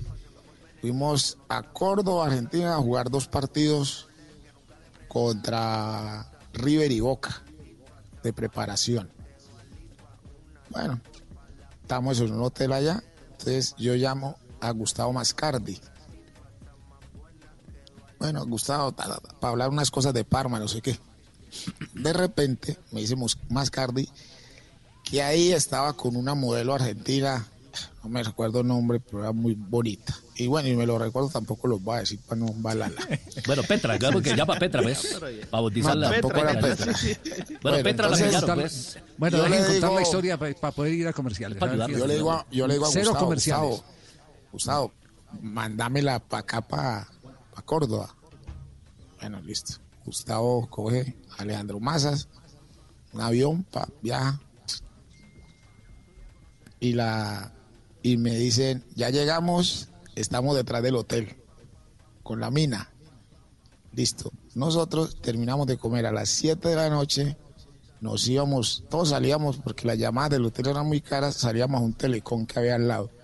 Eh, llegaban los jugadores, llamaban a sus casas, uno de edad. Entonces yo salgo de primero y Carepa Gaviria sale detrás de mí. Yo tan, yo, las dos cabinas, entonces yo hablo y Carepa habla, yo cuelgo y me voy, me paso de andén, salgo caminando para llegar al hotel y Carepa iba al otro lado. Entonces yo, este Carepa será que este man qué hombre. Entonces yo paraba y Carepa paraba. Y yo, yo me haciendo el pendejo, yo para ver este man para dónde iba. Y paro en una tienda y Carepa para en una vitrina también hasta que yo ya me cruzo la carretera y le digo, bueno, ¿cuál es tu huevo? Nada, pues que me manda, te mandaron a que me vigilara o qué. Y me dice Carepa, es que no, si usted le pega el peluche, yo también, papito, pero usted solo. no".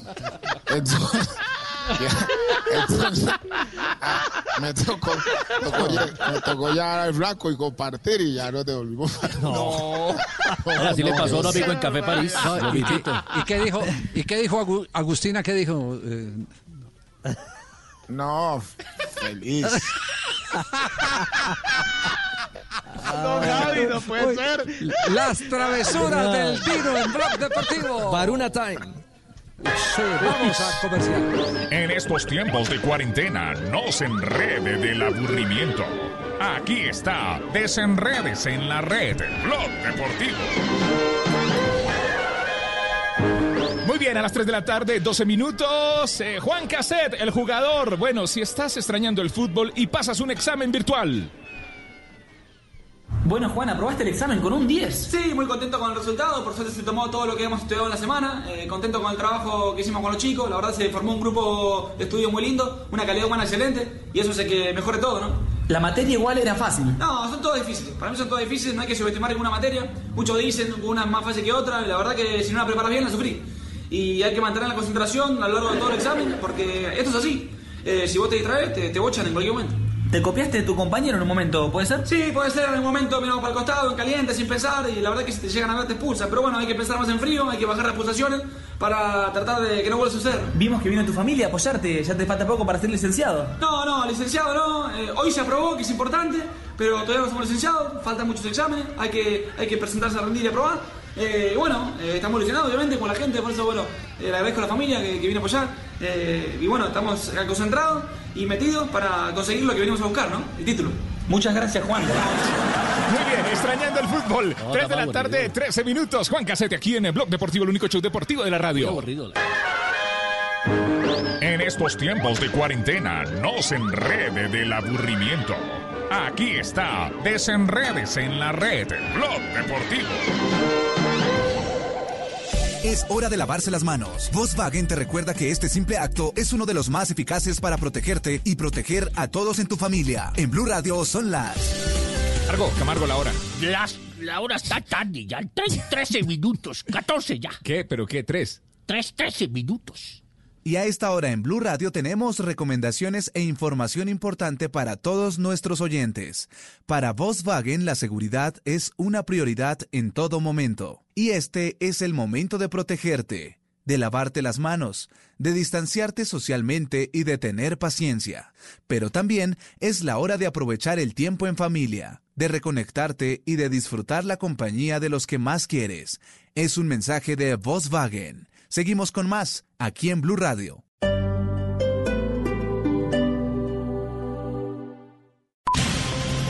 Dígale no a las noticias falsas. Evite los medios anónimos e irresponsables. En tiempos de emergencias y de incertidumbre, es fundamental la información verificada y confiable. Los medios de comunicación formalmente establecidos, por su profesionalismo y responsabilidad, son el antídoto más eficaz contra las noticias falsas y la desinformación. Infórmese por la radio y la televisión a toda hora, con los rostros y las voces que usted conoce y confía. Fue un mensaje de la Asociación Internacional de Radiodifusión, AIR. Los personajes en Mesa Blue. José Manuel Restrepo es el ministro de Comercio, de Industria y Turismo. Señor ministro, yo tengo una peluquería y mi pregunta es, ¿qué va a pasar con respecto a nosotros? Alexander, he venido haciendo el esfuerzo con FENALCO para tener un protocolo para el sector de peluquerías. Podría uno incluir la posibilidad de la prestación del servicio de peluquería con cita previa. Tenemos que ser muy creativos y tenemos que encontrarle la viabilidad para este tipo de sectores. Que no se acabe su día sin escuchar Mesa Blue, lunes a viernes, 8 pm, Blue Radio y bluradio.com. La nueva alternativa.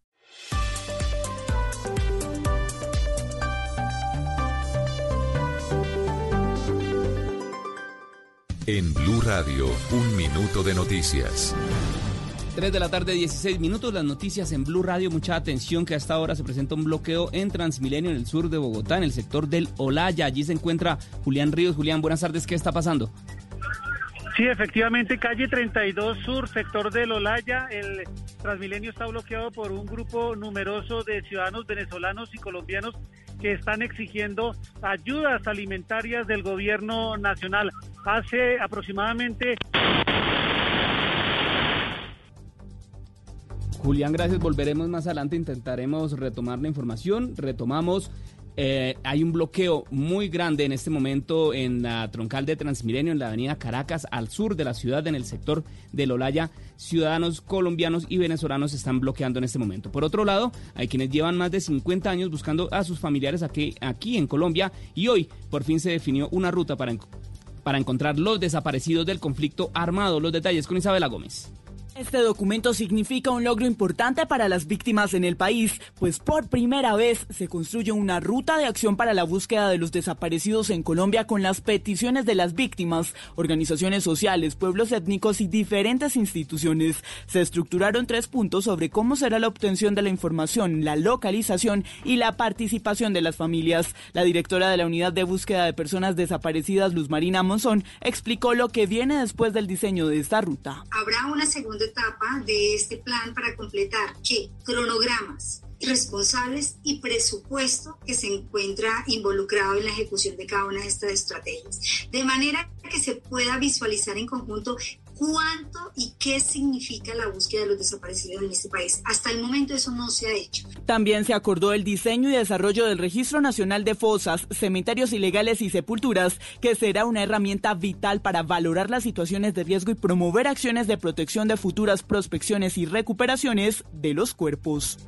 Isabela, gracias. Regresamos al sur de la ciudad donde hay un bloqueo hasta ahora en la troncal, en la troncal de Transmilenio. Julián.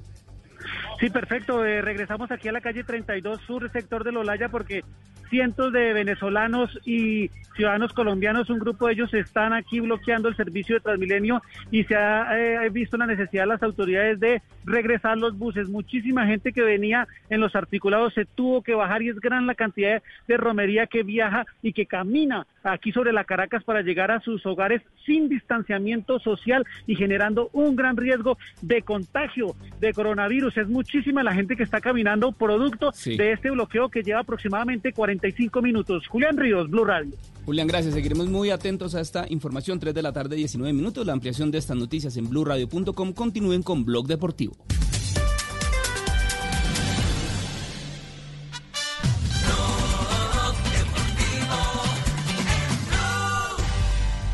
Juanito preguntaba con deseos de saber las cosas que a sus años no podía comprender.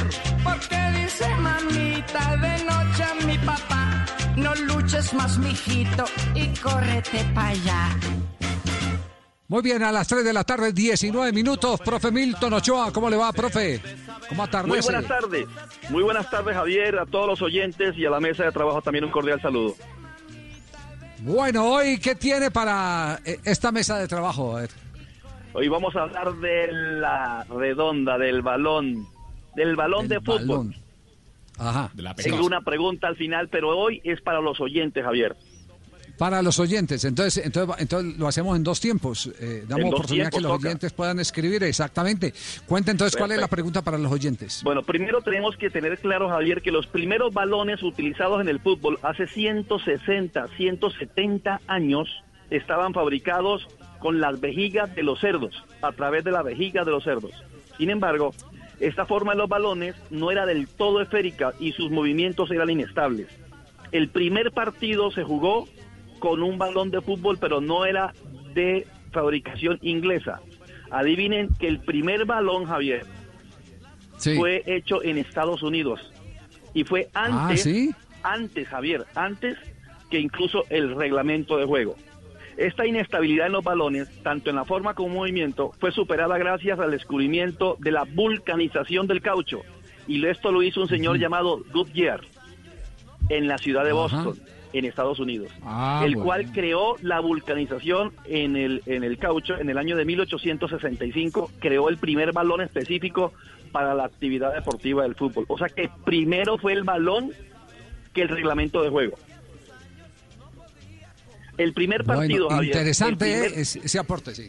el primer partido, Javier, que se jugó con ese balón que hizo, que hizo, que creó Goodyear, fue en la ciudad de Boston, en Estados Unidos, en 1863, y hay muchísimas referencias históricas sobre eso.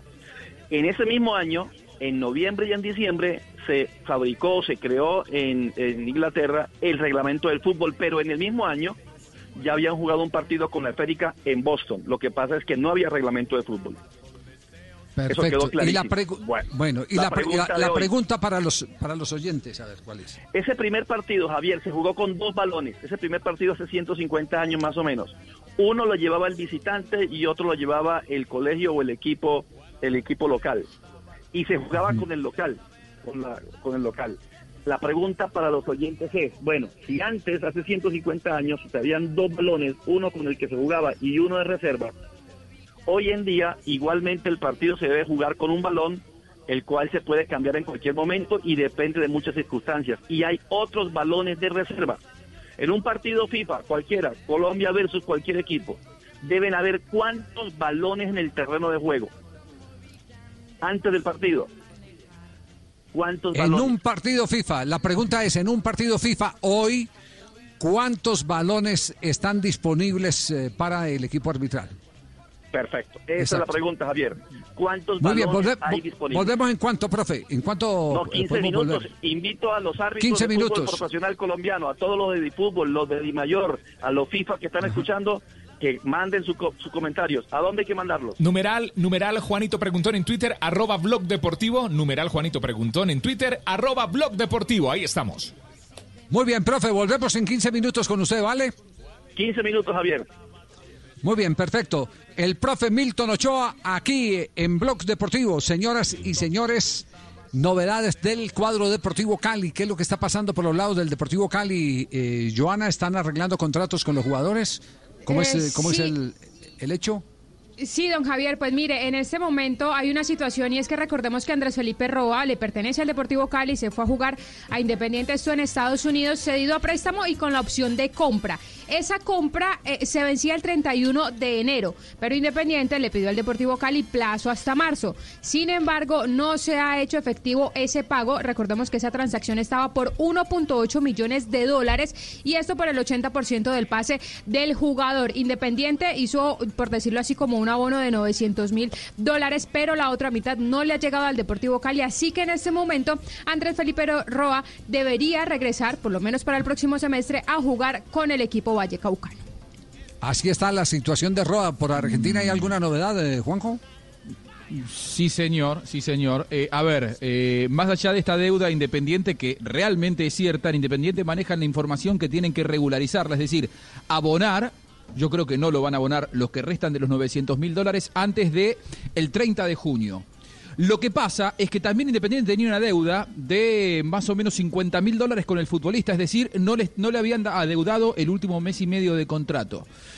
Ayer Roa presentó una demanda, entre otros compañeros eh, suyos, contra el club para que le abonen. Y hoy se le depositó el dinero. Es decir, yo creo que la estrategia de Independiente es endulzar al futbolista, es decir, estar al día en lo económico con él, para de esa manera tenerlo como aliado en esta eh, pulseada que hay entre Independiente y el Deportivo Cali. Dentro de dos semanas a Independiente le va a entrar un buen dinero por la venta de Figal, un futbolista que se fue al exterior. De ese dinero yo creo que eh, Independiente va a destinar un porcentaje importante para renegociar con el Deportivo Cali. Es decir, la deuda es de 900 mil dólares con el club colombiano. Independiente va a ofrecer entre 200 y 300 mil dólares dentro de dos semanas y con ese dinero intentar estirar un poco los plazos y llegar hasta el 30 de junio, pero yo creo que en esto Independiente cuenta con eh, el futbolista como aliado. A mí lo que me cuentan que eh, Roa pretende quedarse eh, en el fútbol argentino. No porque esté enamorado de Independiente o de la Argentina, sino porque el contrato que él tiene en Independiente eh, es mucho más elevado de lo que podría llegar a cobrar en Colombia. Si, si le pidiera a Roa un consejo a Asprilla, ¿usted qué le recomendaría? Pues lo que pasa es que uno muchas veces tiene que hacer lo que dice el dueño del equipo. No puede ir en contra. Pero, pero uno, si eres feliz allá, que se quede donde sea feliz.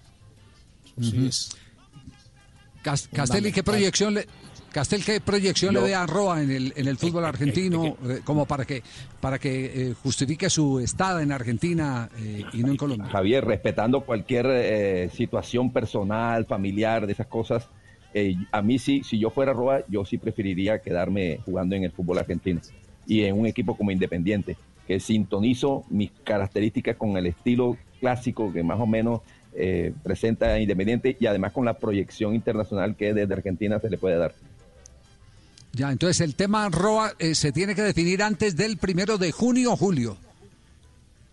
¿Junio o Eh, julio? No, del primero de julio. Ju- julio, julio. Julio, Es decir, Independiente julio, tiene tiempo o pretende, claro, hasta el 30 de junio terminar de pagar los 900 mil dólares. En dos semanas van a depositarle al Deportivo Cali eh, entre 200 y 300 mil dólares. El empresario, el representante del futbolista, sabe que en Independiente no hay un peso, no hay un peso en el fútbol mundial y mucho menos en el fútbol argentino y en Independiente. Entonces, está buscando alternativas. Lo que a mí me cuentan es que se están encontrando con un mercado que no tiene plata en ningún lado. Es decir, hoy es muy difícil sacar a un futbolista e ir a buscar una mejor oferta, porque realmente esas cifras que se manejaban antes del coronavirus, hoy no se las encuentra.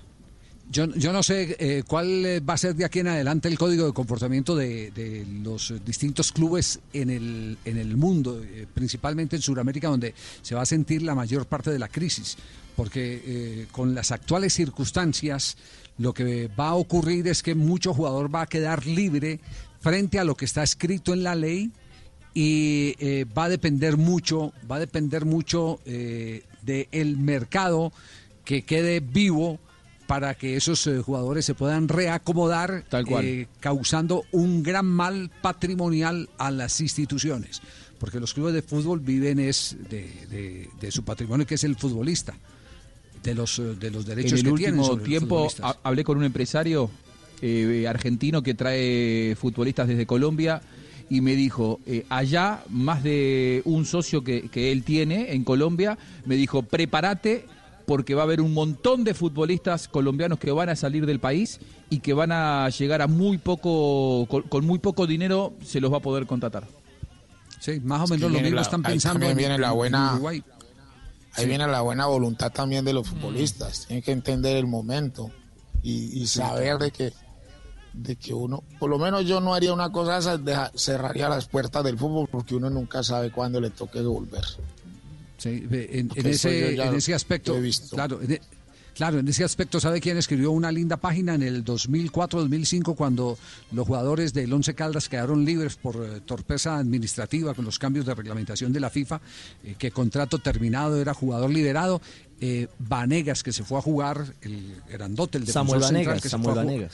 Samuel Sí, Vanegas, que se fue a jugar a, a Barcelona de Ecuador y llamó al Caldas y le dijo, mire, yo estoy aquí eh, porque hay una gran oferta para mí, es mi futuro, pero eh, aquí hay una parte de, de- de la plata para ustedes. Es decir, no, no se aprovechó de las circunstancias y yo creo que esos, esos hombres hablan muy bien de los momentos difíciles por los que pueden atravesar también las instituciones. Como hay algunos que han sido muy maltratados, porque de todo hay, hay en la del Señor, y los jugadores eh, a veces eh, toman sus decisiones más que con el arrebato de la revancha o la venganza por lo maltratados que fueron en determinado momento y aprovechan todas esas eh, circunstancias. Por eso la gente siempre hay que tratarla bien, siempre hay que tratarla bien. Estamos en Blog Deportivo.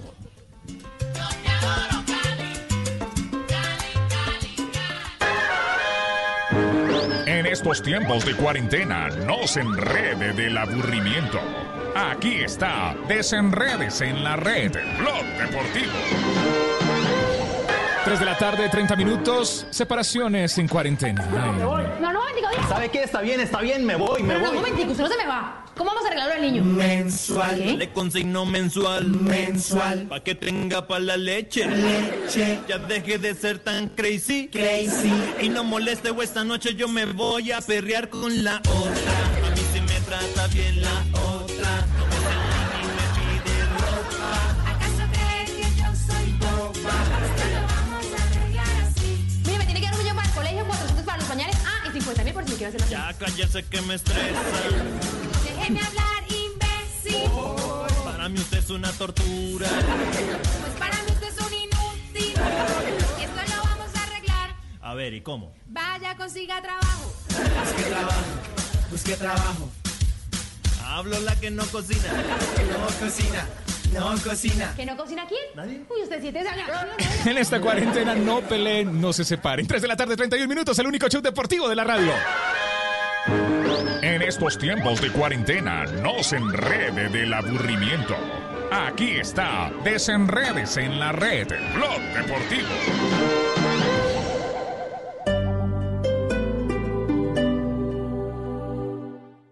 Coronavirus. Hay una declaratoria de pandemia, es la declaratoria de una emergencia sanitaria. COVID-19. En relación a las recomendaciones ante esta nueva enfermedad que es el COVID-19, Todos los detalles. tenemos que aplazar todo evento. El seguimiento. Obviamente le estamos haciendo el seguimiento a cada uno de las respectivas secretarías de salud. Las medidas. El minuto a minuto de la pandemia. Cobertura especial del servicio informativo de Blue Radio para contribuir con la prevención del contagio del coronavirus. Siga nuestra cobertura en Blue Radio y bluradio.com y en todos los espacios informativos de Blue Radio, Blue Radio y bluradio.com. La nueva alternativa.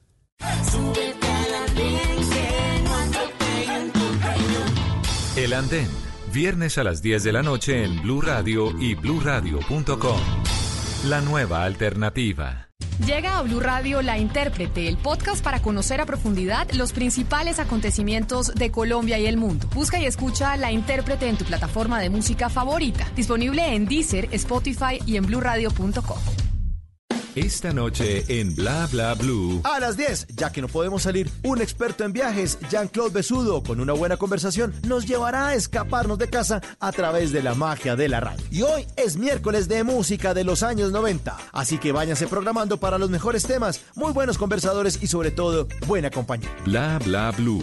Porque ahora te escuchamos en la radio. Blue Radio y bluradio.com. La nueva alternativa.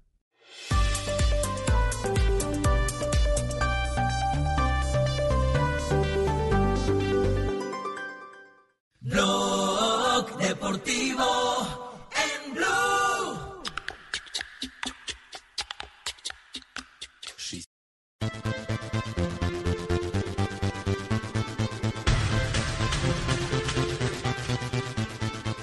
En Blue Radio, un minuto de noticias.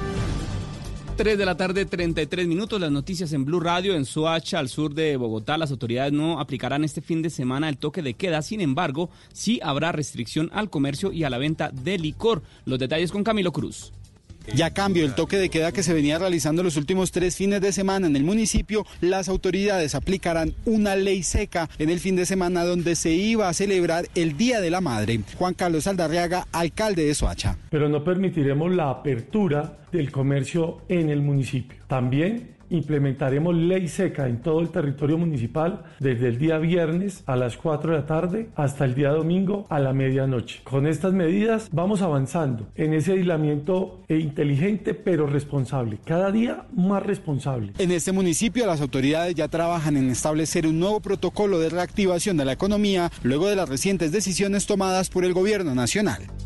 Camilo, gracias. Y en el Atlántico los alcaldes contarán con el apoyo de la gobernación para decidir si reabren o no sus economías. Los detalles, Ingel de la Rosa. La decisión de reactivar por completo la economía de los 10 municipios del Atlántico que hoy se encuentran libres de coronavirus es autónoma de los alcaldes locales y son ellos los que decidirán bajo qué condiciones lo harán, incluyendo la suspensión del aislamiento preventivo obligatorio y la apertura en general. Así lo dijo la gobernadora Elsa Noguera. Serán los alcaldes quienes determinen si abren o no sus economías. Contarán, por supuesto, con todo nuestro apoyo. Sin embargo, ante la multiplicación de los casos de COVID en el Atlántico y la cercanía de la mayoría de los municipios, es poco probable que la reapertura económica sea total. Ingel, gracias. 3 de la tarde, 35 minutos. La ampliación de estas noticias en blueradio.com. Continúen con Blog Deportivo.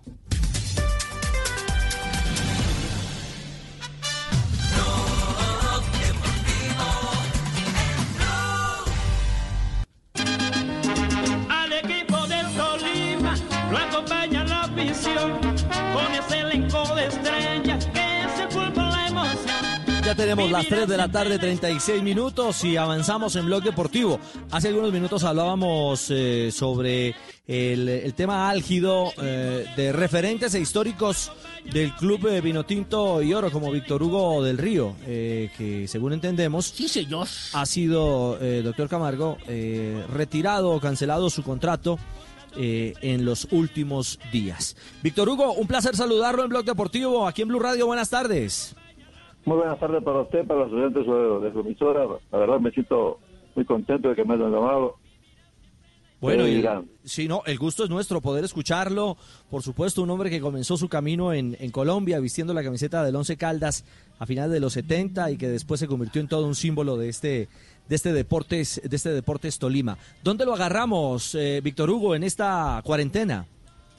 No, yo acá en mi apartamento, acá con mi hijo. Yo ya hace dos meses, en el 15, cuando empezó todo esto, ahí le avisaron de que no íbamos a, a seguir practicando porque eh, hasta que avise el gobierno y don Gabriel también estaba conforme con eso, se había dicho que sí, ahí no hay problema. Y, y después ya me dieron esa noticia el primero de mayo, ¿no? Bueno, primero del mayo, Día del Trabajo. ¿Qué fue lo que pasó? Cuéntenos. No, no sé, la verdad que no sé qué pasó. Lo, lo único que sé que antes de, de eso, 15 días antes, me habían llamado a, a decir que de repente nos bajaban un poco el sueldo porque no había plata, que el club estaba sin plata, que don Gabriel no podía estar continuamente pagando lo que estaba pagando, entonces iba a hacer una, una rebaja dentro de los sueldos, y que no había ningún problema. Me, me llamó el señor Prince, yo le dije que no había ningún problema. Listo, estábamos todos para ayudarnos, para agarrar la mano, para cobijarnos, bueno, Ya. todo lo que uno puede hablar con un compañero, Mm. pero no me mandaron la carta a- a- a hacer esa, esa rebaja. Sí le llegaron otros compañeros, eh, yo seguí esperando cuando el 30 de, de- del mes pasado me llama el señor Prince, me iban a mandar una carta que ya no más, que el señor Camargo había dicho que no podían tenerme en el club, terminaba el contrato. Pues sí, que no hay ningún problema, ¿qué va a hacer? Yo no puedo hacer nada ante eso. No pregunté ni el por qué ni nada, pero entonces que iban a retirar tres compañeros. Eh, Ale Huerta, preparador físico, que estuvo en la profesional hace poco, Sí. el Víctor Espinosa, que está con la sub-20, y, y yo. Y dije, ah, bueno, no hay problema, ¿qué hacemos? Claro. Pues No, si me quiere, yo, yo no estoy luchando contra nadie. Si no me quiere, aparte no, no es la primera vez, ¿no es cierto? Yo en tanto tiempo que estoy con Tolima, ya me han, me han echado cinco veces, dos veces he renunciado yo, Sí. pero también muchas veces por eh, saber no saber hacerme valorar, es que, que, que me pisoteen en pos de ir a eh, esperando que me den la posibilidad de, de dirigir. A pesar de eso, hace tres años don Gabriel me dijo que, que, que no lo piense más porque nunca me iba a dar el equipo, sin embargo quise seguir agradando. Entonces ya me sacaron de la categoría menor de dirigir, me mandaron DB2 si quería trabajar así. Usted sabe que el hambre tiene cara de perro. Yo tengo una familia detrás mío que tengo que alimentar no solamente a, a mi hijo, sino a mis nietos, ayudarle en todo lo que más pueda, darle lo que yo no pude tener cuando era chico, que sería estudio y buena ropa y cosas así, pero bueno, me agarró este momento, justo el primero de, de mayo, Día del Trabajador, me dicen que ya no hay más del contrato, estoy esperando que me, que me cancelen, me dijeron que ahora no tienen plata, que todavía me van a llamar, para ya pagarme lo, lo que me deben o lo que me tienen que dar por, por terminar el contrato. Así que eso me pone, en en lugar de un homenaje, me mandan un- una carta de despido. en vez de un homenaje siendo historia en este en este Deportes Tolima. Y, y si mal no le entiendo, finalmente su gran sueño por ahora no se cumple, el llegar a dirigir al Tolima, ¿ah? No, y tampoco se va, se va a cumplir, porque ya don Gabriel va a quedar con, con más bronca, yo también mucho mucho más, porque cada rato me sacan, no sé, varias veces le mandé a preguntar con gente amiga el por qué. Nunca me dio a mí la oportunidad de dirigir, nunca me, pudieron contestar porque sé que no quiere contestar esa pregunta, y yo me siento muy triste porque me preparé solamente a lo mejor para dirigir al Tolima, nunca quise ir a otros lados, siempre esperando la oportunidad acá, en mi casa, que como dicen ellos, que esta es mi casa, y sin embargo nunca me abrieron la puerta. Bueno, un amargo, un amargo adiós, una amarga salida. Víctor Hugo del Río, un abrazo. Queríamos eh, conocer de viva voz la realidad que está viviendo el Tolima y jugadores símbolos, exjugadores que hacen parte o hacían parte de la estructura del conjunto Pijao, eh, ya, ya no hacen parte de ella. Un abrazo a la distancia, Víctor. Bueno, muchas gracias por sus palabras, la verdad que me reconfortan. Seguiremos luchando para, para seguir en el fútbol. Ya pensar en dirigir con la edad que tengo sería difícil, pero bueno, solamente Dios sabe qué puede pasar conmigo. Estoy en manos de Dios, así que el destino será muy lindo, a lo mejor mejor de lo que estaba en este club. Muy bien. A Víctor Hugo un abrazo, mil gracias. Tiene 67 años, es la edad. Son, son los años que triste, acompañan. Ah, qué, qué final tan No, amargo, Javier, para, Sí, para sí, una sí, leyenda del triste. equipo tolimense. ¿Mm? Muy triste. Bueno, eh, uh, a uno tienen el, el derecho, por supuesto, a despedirlo, ni Claro, faltaba, pero por sí, supuesto. por lo menos tienen, eh, tiene que haber eh, algo de altura en el tema. Venga, eh, no lo necesitamos más. Aquí está su plata, aquí está su liquidación, que esto y que lo otro, pero, pero está- se quedó esperando, se quedó esperando el, exacto, respeto, se quedó esperando el cheque. Se quedó esperando el cheque y eso no está bien. Lo sacaron Eso temprano, no pero se demoraron para pagarle lo que le debían. Sí, sí, eso, no sí, es- eso no está bien. Sí, no está eso bien no visto. está bien. eh. Sí, eh, si usted va a, prescindir, eh, eh, tiene- antes de echar la gente, usted tiene que tener la liquidación, Claro, la claro. plata de la liquidación. Sí, tiene que tener la plata de la liquidación. Y estamos hablando de, de- de- bueno, el club puede ser, puede ser que esté en, en situación económica complicada. El dueño del club no está en situación económica complicada, sin querernos meter en las finanzas de nadie, pero. Pero duele, a mí particularmente me duele este hecho, a mí me, me- me destroza. Y él ha sufrido El ver mucho tanto jugador de fútbol, ver tanto jugador de fútbol tirado, sin que tenga eh, ni siquiera la posibilidad de acceder a una pensión porque nunca les pagaron eh, las prestaciones eh, correspondientes, las, las prestaciones, no, eh, los, eh, eh, ¿cómo es que llaman? Los, obli- las obligaciones eh, eh, sociales que, que representan el pensión y, la pensión y la salud. Eso, Ajá. eso sí, eso sí es muy duro. Bueno. Al mal tiempo, buena cara, fue lo que dijo. le- la ¿Cómo es eh, el cuento? ¿Cómo fue que dijo? Que, que- que- que, eh, la vida tiene cara de perro. ¿Qué fue lo que dijo Víctor Hugo La del Río? necesidad tiene cara de perro. La, La necesidad, tiene, la cara de perro. La necesidad tiene cara de perro. Bueno, muy bien, nos vamos con el profe a ver las preguntas eh, o la pregunta para los oyentes. ¿Qué respuesta tiene hasta ahora? Las cosas que a sus años no podía comprender. Porque no tengo grande como tiene papá. Automóvil que ande fácil de manejar. Bueno, la pregunta y nuevamente eh, estará eh, Juan Pablo Tibaquirá con los oyentes para la respuesta eh, que eh, plantea el interrogante del profe Milton Ochoa. Profe. Ibaquira, dime la respuesta de los oyentes. Sí, ya de una, pero recordemos la pregunta, profe. ¿Cuántos balones deben eh, haber en el terreno de juego disponibles para ser usados eh, en, en el partido? Gracias a todos los que escriben. Eh, José David Hernández dice, depende, si el equipo local va ganando, no hay balones disponibles. Ja, ja, ja, ja. También nos escribe el señor C. Guerrero Jorge. Dice, la respuesta es por FIFA, solo pueden usar siete balones de fútbol en un partido. Por acá Rafael Zabaleta dice, 10 balones para un partido. También eh, nos escribe Jimmy Gutiérrez, los mismos dos balones. Álvaro Higuita dice, en el eh, fútbol profesional colombiano se requiere un mínimo de 8 balones. En eh, competiciones FIFA son eh, 12. Aquí Guaranda nos dice 10 balones. Gracias por eh, Blog Deportivo. David eh, Chiquiza nos dice, en el terreno de juego... Un balón durante los 90 minutos. Y en reserva son ocho balones. Gracias a Robinson Andrés, a Andrés Villegas, a Yamid Luna, a Lobo Solitario 96, a todos los que están conectados con Blog Deportivo. Bueno, la respuesta, profesor La Milton la mesa de Ochoa. trabajo- en la mesa de trabajo alguien tiene la respuesta. Marino. Yo me, me aventuro con el 7, profe, 7. Siete balones. dice. No, yo sí digo que uno, porque uno no juega, ¿cómo van a jugar con siete? Claro, juega No, no, no, porque Marino, siete no, balones- Marino, no bueno, por lo menos lo veo yo, así lo veo yo, ¿no? No, Marino, no sea así. No, por lo menos lo veo así yo, ¿no? estamos Estamos en una democracia. No peleé, Marino. Hola, esto no es una dictadura, es una democracia, esto no es profesor. Vi- esto- Esto no es Villarpool, Marino. Hola, no. Usted no puede decir nada, no, no, no. no. Exactamente, esto no es Villarpul, se juega con una Bueno. sola bola. ¿Quién, quién, quién fue el que dijo siete? Es que, es que yo, Castel. creo que dije siete, pero creo que son seis o nueve, porque son concordantes que van por el paralelepípedo y cruzan de manera extraordinaria, muchachos, son como, como Golovin. Castel, Castel, respuesta Castel, correcta, Castel, profe. Castel, Castel, Castel la tiene hoy. Esa es. Hay uno detrás de cada portería.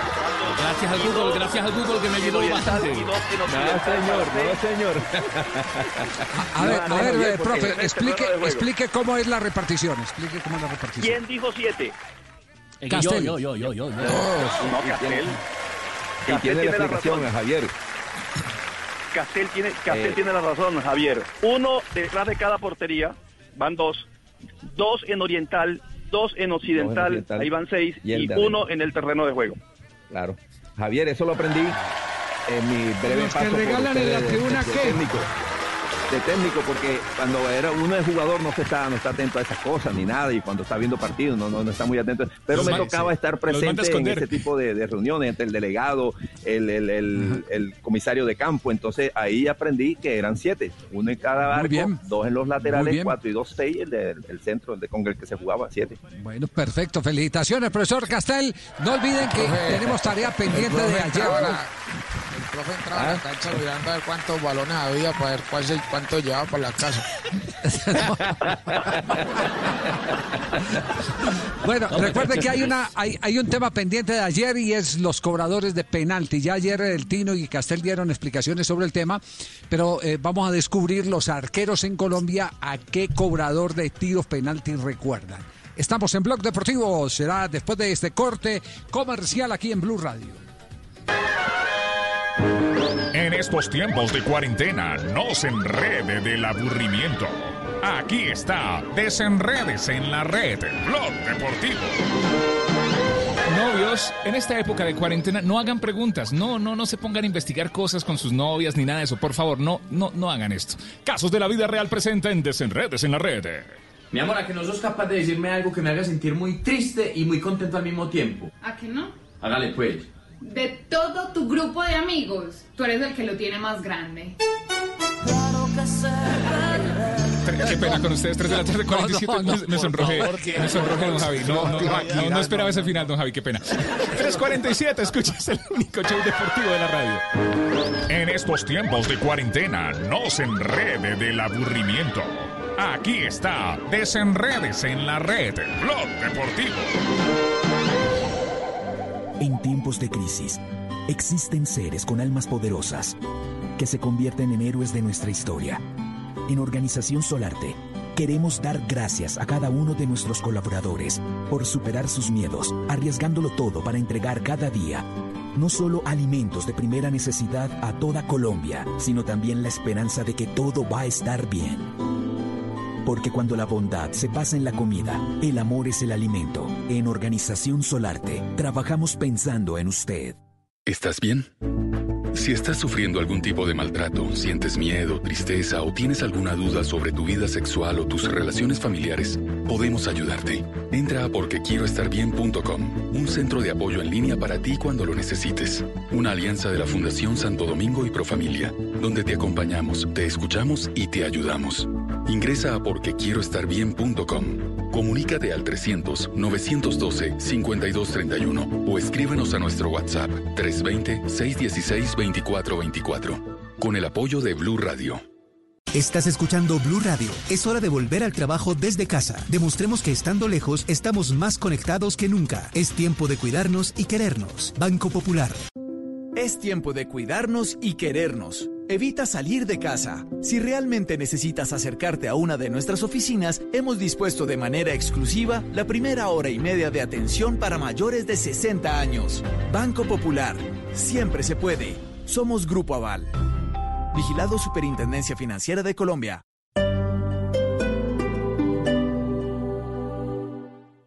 Si es humor, Si le tiene cariño al novio de la niña Polar rabiecita cuando piensa que ya le debió haber hecho la vuelta.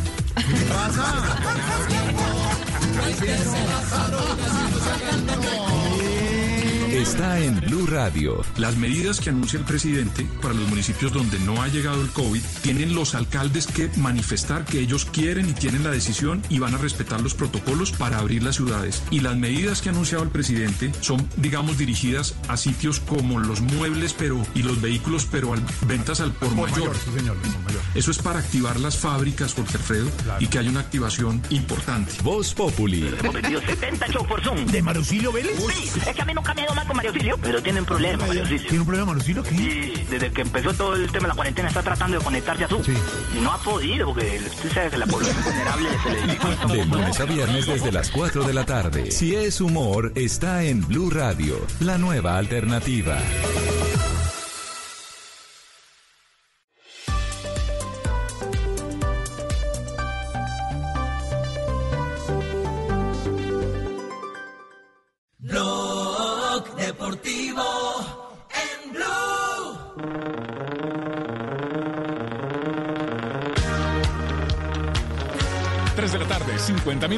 Deportivo.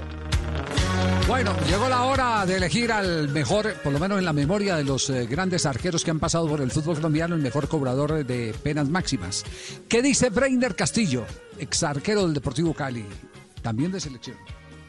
Bueno, buenas tardes, saludos para todos. Bueno, eh, que haya enfrentado de los mejores, eh, tuve al frente a Dairo Moreno, eh, pero creo que de los que yo veía y yo decía, estos son unos cracks en ese momento y que me, y que me salvé de, de que me patearan, fue Arnolfo Valentierra, Diego Mafla, Víctor Bonilla y Carlos Rendón. Bueno, eh, grandes nombres para un eh, también gran arquero. Otra visión, la de Carlos el Enfermero Pérez. Bueno, enfrenté a cuatro personas complicadas, jodidas a la hora de, de- de taparle un penal. El caso de Mayer Candelo, por, por- la frialdad, al igual que Arnulfo Valentierra. Son personas que, te esperaban hasta lo último para, para cambiar, cambiar el- la trayectoria de la pelota de acuerdo al movimiento que tú hicieras. El nene eh, en un momento le pegaba fuerte, pegado al palo, que también era difícil eh, taparle un penal. Y lo otro también, Leiner Rolón, otro también que, que tuve, pero así de jodido yo pienso que, que el nene, que el nene por, por el tema de la, de la potencia, que, que en algún momento eh, eh, le imprimía la pelota y, y siempre iba a pegar un costado, aunque él en algunos momentos también te aguantaba y te la jugaba un palito, pero cuando la pelota va fuerte a un palo, para uno como arquero es mucho más difícil. ¿Y qué dice Diego Gómez, ex arquero del América de Cali?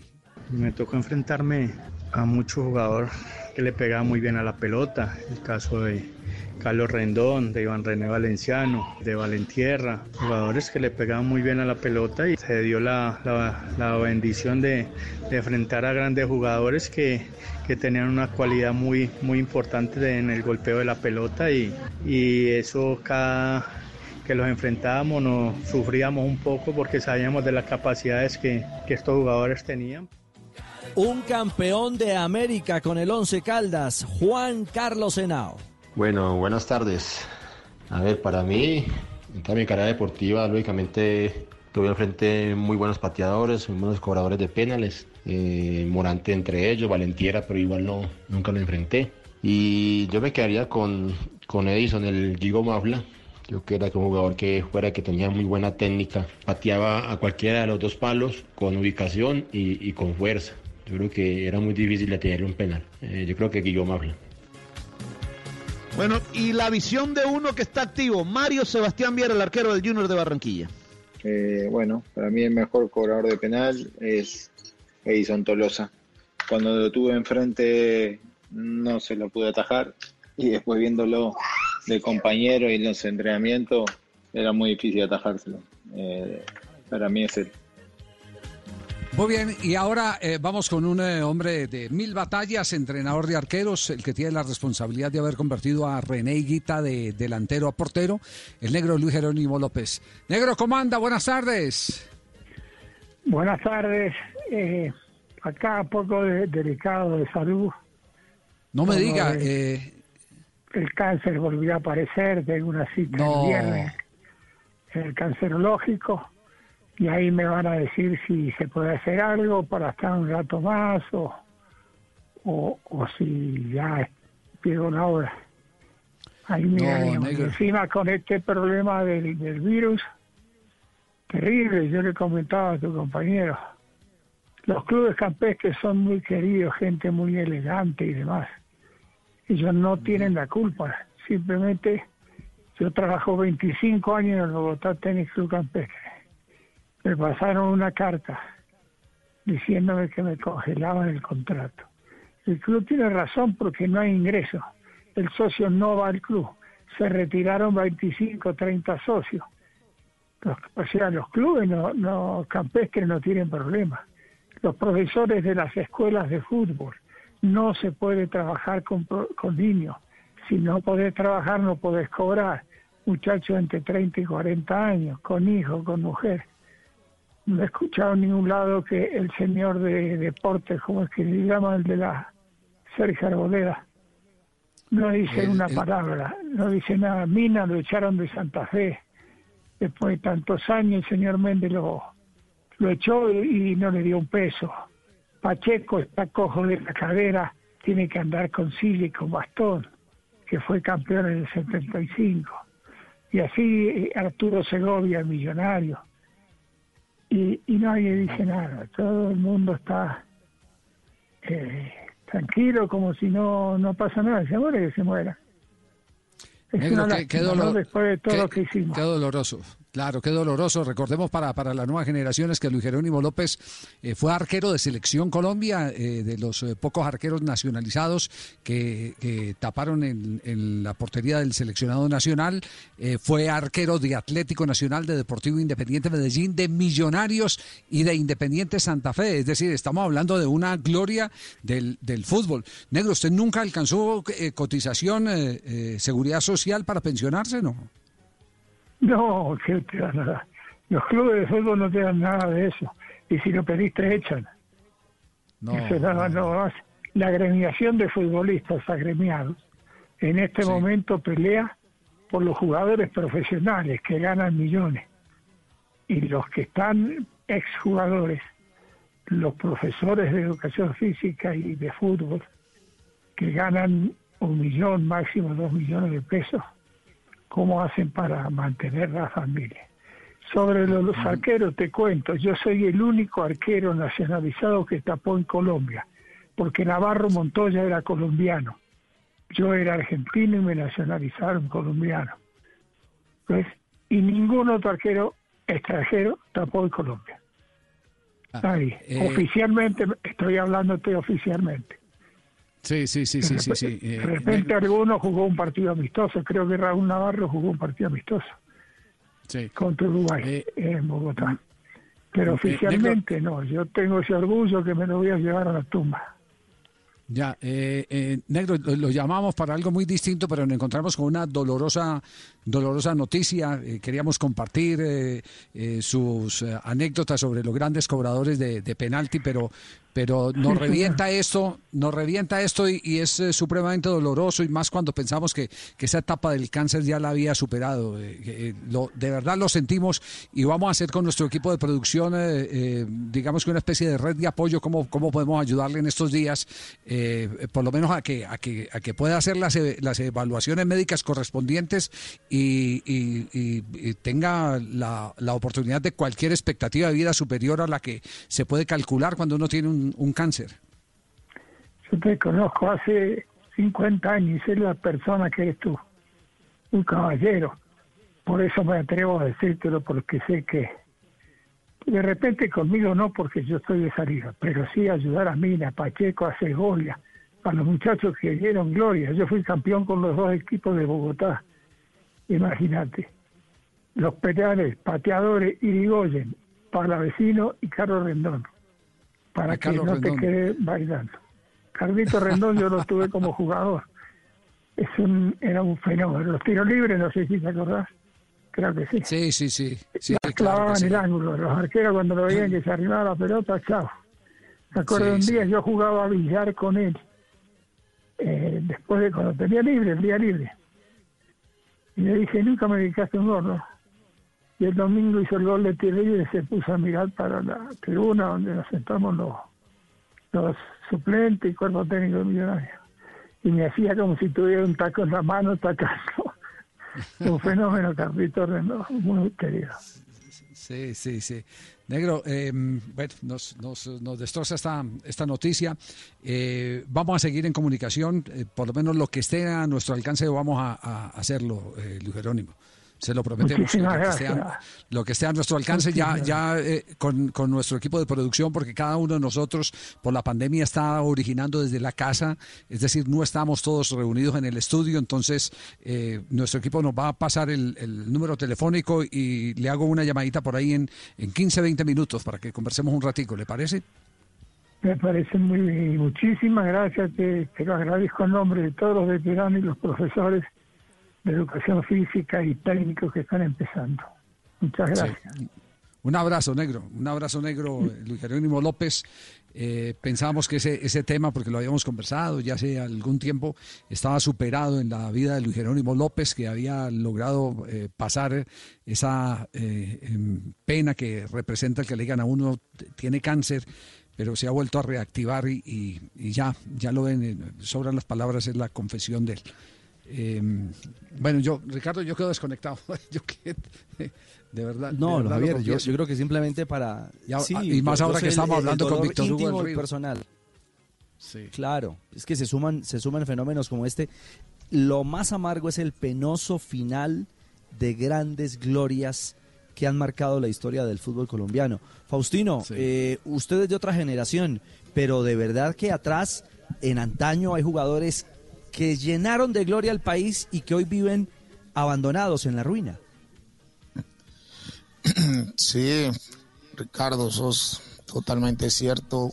Mm, tienen ayuda de ninguna. No, pero no solamente de la generación de la de la de antes y de la generación mía todavía. También hay jugadores que, están viviendo una pesadilla, una institución, a fútbol, a- y se retiraron y no reciben absolutamente nada, ni siquiera una invitación para ir a ver los partidos. Eso es realmente muy triste. Yo, yo sé que en Europa los jugadores retirados los tratan de otra forma y aquí en Colombia no, nunca han podido hacer nada por, por nadie. La verdad es así. Castel, sí, es, es- es penoso realmente. Castel, eh, de, Dígame, de la época, de la época suya eh, Sí. y, y colegas que seguramente también viven prácticamente de la caridad, ¿no? Sí, sin duda, Ricardo. Era una época en donde no se ganaba el dinero que se gana hace de unos años para acá. Eh, por eso a veces eh, creo, Ricardo, con relación a algunas decisiones que, se, que toman los jugadores de hoy, de hoy estoy hablando de los últimos 10 años para acá, con una rápida decisión en la búsqueda de dinero en otros clubes, muy jóvenes se van para otros países porque eh, este, ven estos ejemplos y entonces tratan o intentan asegurar rápidamente desde lo económico alguna tranquilidad futura por los ejemplos que hemos visto con jugadores de hace unos años. Bueno, Bueno, eh, es- mañana, es- ah. mañana, mañana estaremos tocando, eh, eh, tocando este tema eh, porque no lo podemos abandonar, eh, pero también eh, eh, para no quedar en punta con el proyecto que teníamos de conocer los grandes rematadores, eh, casi todos mencionan a Guigo Mafla y a, eh, a Arnulfo Val- Valentierra. Vamos a tratar de, de tenerlos, porque ya está el comandante de, de Voz Populi en este momento, don Hombre, Alfredo. Hombre, don Javier, Luis Jerónimo López, ídolo de nosotros, ¿no? Ídolo. Sí, sí, sí. De nosotros, eh, los santafereños. Sí, señor, sí, señor. Y además que, que usted, usted, como muchos, pensábamos que ya había pasado por ese trance y, y lo recibe con esa, Sí, sí, con sí. esa noticia, hombre. El ídolo, además, nacionalizado colombiano y Sí. un gran Mm. arquero en esa época nuestra, por ahí de los años 70. Yo lo tengo como uno de mis ídolos, de los que pegaba los afiches de Santa Fe y estaba ahí. Ay, ay, ay. El negro Luis Jerónimo López. Bueno, tenemos tiempo de efemérides. Claro, Usted- claro. Sí, sí, sí. Aquí estoy con la negrita. Ay, don Bello Jorgito, don Javi, un abrazo para todos. En un día como hoy, en 1945. Hola, Richie. en 1945, el arquero Amadeo Carrizo juega su primer partido en River Plate. Fue una victoria del 2 a 1 sobre Independiente. El mítico cancerbero defendió los tres palos del elenco de Núñez durante 520 encuen- encuentros hasta 1978. En 1976 los Boston Celtics de la NBA se coronaban campeones tras vencer a los Phoenix Suns en la serie 4 por 2. Jojo White sería el MVP de las finales. Y en 1997 Michael Owen debuta como profesional y marca su primer gol como jugador de Liverpool. En la victoria del equipo Red 2 a 1 ante Wimbledon. Tenía 17 años y 144 días. Y en un día como hoy, eh, llaman a una señora. Eh, señora, por ejemplo, digamos, eh, María Auxilio. Ah, bueno, señora María Auxilio, ejemplo, la estoy llamando. Sí, pe- Señorita, Señora María Auxilio, la estoy llamando del banco. ¿Cómo está? Y contesta, pues mal, no he tenido trabajo, ya no tengo mercado y todo se complica cada día más para pagar mi deuda con ustedes. Ay, me alegra que se encuentre bien. ¿Cuándo podríamos tener su pago? Casos de la vida real. Sí, corazón, sí. Parece la que me llama a mí todos los días. Igualita. Sí, sí, sí. sí. Daniela Rollave.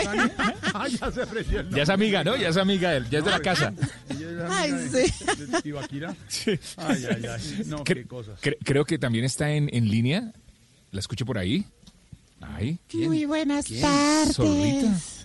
Ay. Muy buenas tardes. Buenas tardes. ¿Cómo están ustedes? Muy bien, Zorrita. Un espacio para tranquilizar, para orar, para llenar nuestro corazón de alegría contigo. Antes de iniciar el programa, démosle espacio a la oración y a las súplicas. Sí. Pero venga, usted no es sorterita, ¿no? No, no, no. Soy la hermana Calavera, Sor Rita. Ah, ya. Eh, s- eh, Sor Rita. Eh, muy bien. Yo dije, yo dije, Juan Pablo, ¿por qué le dice así a Sorterita? Sí, Pero sí, no, sí, sí. No, es- no, no, ella- Don Javier me conoce, Ella soy- es- don Javier me es Sor conoce. Rita y la otra es Sorterita, sí. Ricardo Hay una- hay Richie una también distancia- me conoce. Sí, Hay una no, distancia larga en todo caso, Lo que pasa es que Tibaquira es. No, es que yo sí no la conozco. no, no, es que Tibaquira embolata todos los hábitos. Exactamente. Después de cada súplica contestamos todos, líbranos, Señor. Líbranos, Señor. Es Señor. una prima con una voz mucho más fina, ¿no? Que- No, sí, una prima una gripada. voz, una voz sensual. Una, ah, una voz sensual, la de Sor Rita. Oh, muy bien. Vamos, Rita. De pasar cuarentena al lado de una construcción. Líbranos, De prestarle la cédula a Ronaldinho. Líbranos, De ser el mensajero de un viejito. Ay, necesitan quienes hagan los mandados. De haber inaugurado una discoteca en febrero. Ay, se quebró, no. Líbranos, Señor. Y de una insultada de Rigoberto.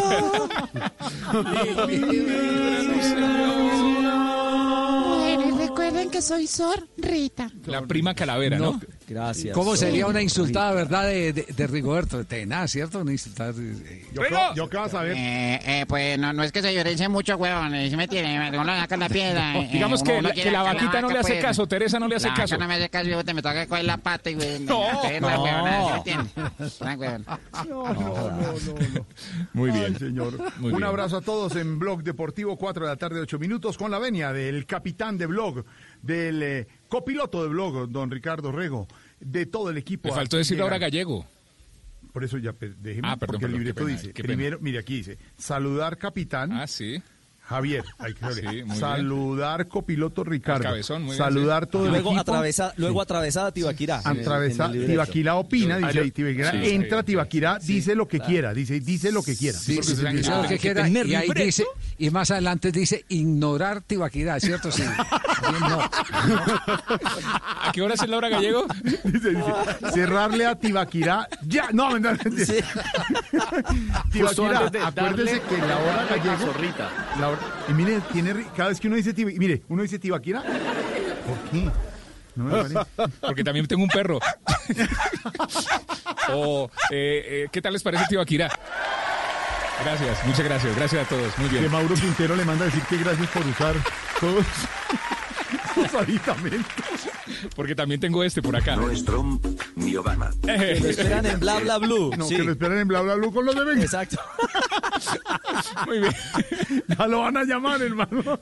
Eh, que me dé las gracias porque le presté mi instant replay. Ah, perfecto. Muy bien. A las 4 y 10, como manda la ley gallego, aquí llegan los titulares con don Esteban Hernández en Block Populi.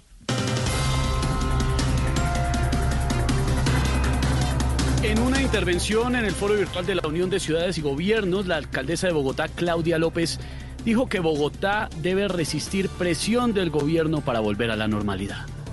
Vea, antes para Claudia sería mejor que todo volviera a la normalidad. O sea, porque lo que está pasando es anormal y nadie lo cree. Claro, pues habla de la pandemia. No, no, de Duque subiendo en popularidad. Aurora. La normalidad, ja, ja, ja, ja, solo causa enojo. jo, jo, jo. En Claudia querrá, ja, ja, ja, ja, Duque el patrón y vuelve todo confusión. Tremendo agarrón en redes sociales. El ladrón cambia de bando para buscar escondite, le dijo Álvaro Uribe a Roy Barreras en Twitter. Ah, según Uribe yo tengo colores cual arco iris, pero él cambia de colores de la rabia y de la iris. ¡Ah! ¡Ah! ¡Ah! grande ¡Qué poesía! maestro. ¡Qué poesía! Ah, gracias, gracias.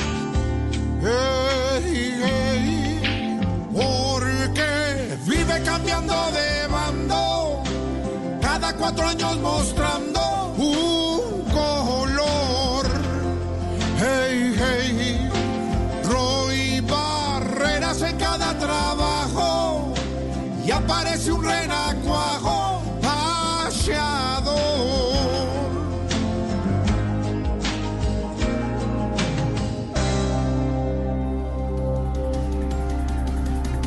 Ministerio de Salud espera el pico epidemiológico del COVID-19 entre junio y julio. ¿Y sabe usted por qué lo dijo él y no yo? Eh, No, ¿por qué, ministra?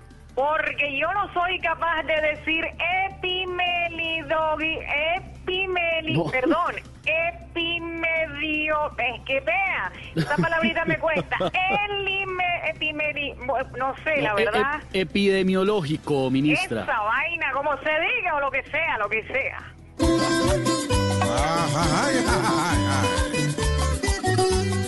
Entre junio y julio vendrá lo peor.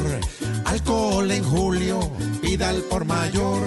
Prepárese en julio para desinfectar hasta los forritos de su celular. Porque más que Rigo el COVID va a trepar.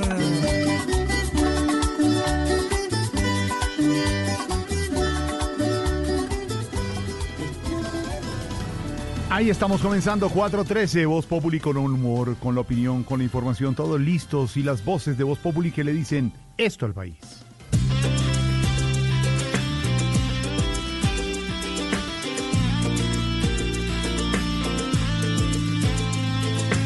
Siempre hay una luz que alumbra, siempre hay un mejor destino. Siempre hay una voz de aliento y un amigo en el camino. Cuando se empieza una lucha contra un virus de este tipo, Hay que unir nuestros esfuerzos, pues se gana eso en equipo.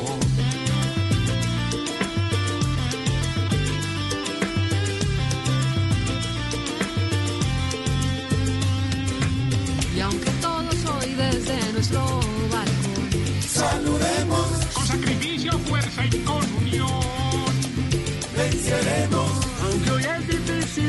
situación, lucharemos, porque la fe, la fuerza y la ilusión las tenemos. ¡Qué boleta! Y aunque hoy nos produzca miedo, hasta una simple mirada. Si me cuidas, yo te cuido. No va a milanarnos nada. Esta prueba de la vida deja una gran enseñanza. Que no todo es con dinero y el que persevera alcanza. Aunque todos hoy desde nuestro balcón saludemos con sacrificio, fuerza y con unión. Venceremos, Aunque hoy es difícil nuestra situación. lucharemos, Porque la fe, la fuerza y la ilusión las tenemos. Porque de esto salimos juntos y aquí estamos unidos en Voz Populi por Colombia. Es hora de lavarse las manos. Volkswagen te recuerda que este simple acto es uno de los más eficaces para protegerte y proteger a todos en tu familia. En Blue Radio son las 4 de la tarde, 15 minutos. Quédate en casa, mostrancón. Y a esta hora en Blue Radio tenemos recomendaciones e información importante para todos nuestros oyentes. Para Volkswagen la seguridad es una prioridad en todo momento. Y este es el momento de protegerte, de lavarte las manos, de distanciarte socialmente y de tener paciencia.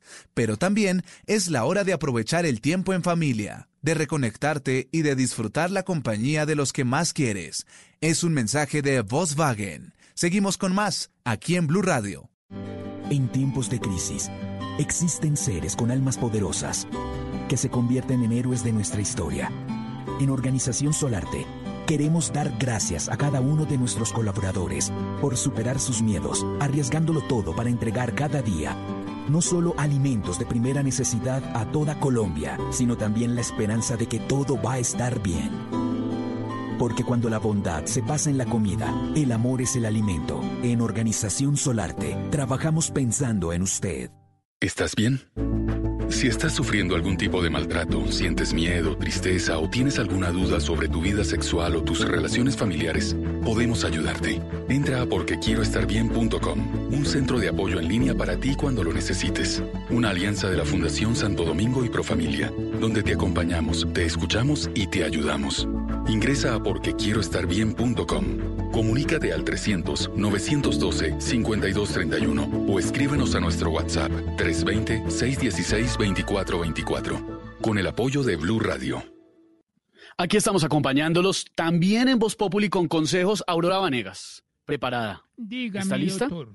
Sí, señor. Ya sabe cuál es la forma más económica de Pintar. remodelar. Ah, bueno, muy Que bien. me gané. Pues le voy a contar que se ganó. Le enseñé a entrar a la página y todo, ¿no? Pintaresfacil.com. La de Zapolín. punto pintar es fácil Punto com. con Eso, muy bien. Pinta, renueva y decora tus espacios con vinicril de Zapolín, el blanco más blanco del mercado. Recuerda que la forma más económica de remodelar es pintar. Zapolín te da más cubrimiento, rendimiento y duración. Zapolín, la pintura para toda la vida. ¿Un producto? Invesa. Si quieres informarte, si quieres divertirte, si quieres ilustrarte y también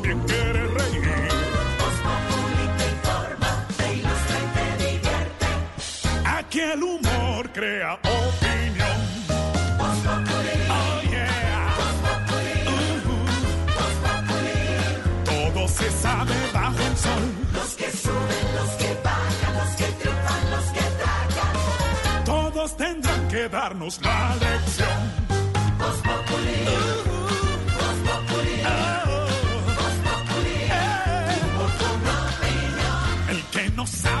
Soy yo y con un dedo quiere tapar el sol. No den papaya, porque después se van a arrepentir. Temprano, son las 4 de la tarde, 18 minutos, pero en este momento llega la emisión central de Noticias Casacol.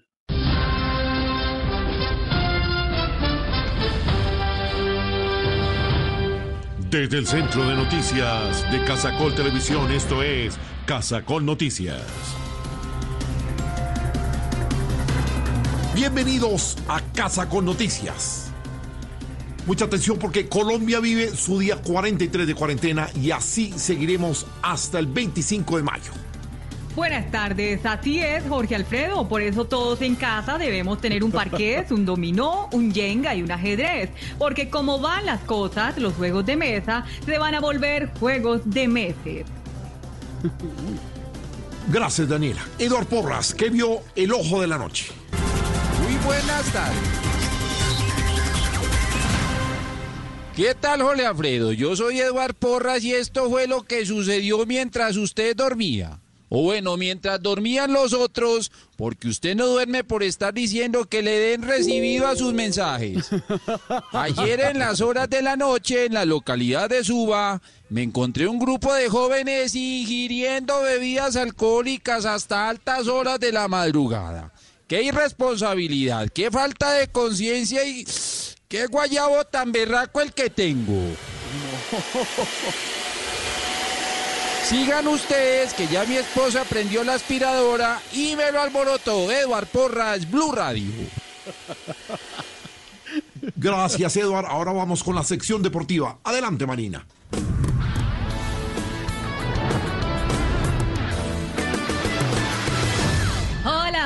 Hola, hola, ¿cómo no, Jorgito? Les cuento que según estudios científicos deportivos, el error fue haber llamado a la pandemia COVID. Si le hubiera puesto Santa Fe, ya lo hubieran eliminado. ay, ay, ay, ay, ¿Qué ay. pasa? Ay, ay, Marina, Marina. ¿qué pasa, Marina? ¿Qué pasa? ¿Qué le está Que por lo que veo, George, esa muchachita, esa muchachita que tengo aquí en mi vientre parece que fuera hija, pero de Gerardo Bedoya. Es feliz dando pataditas. ay, ay, ay, ay, ay, ay, ay, ay.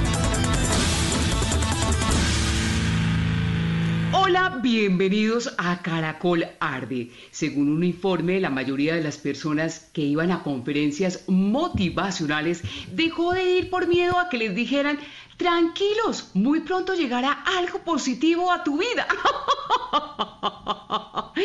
Y mi recomendado para hoy es un libro que estimula la paciencia. Hay que pedirlo por internet y se demora siete meses en llegar.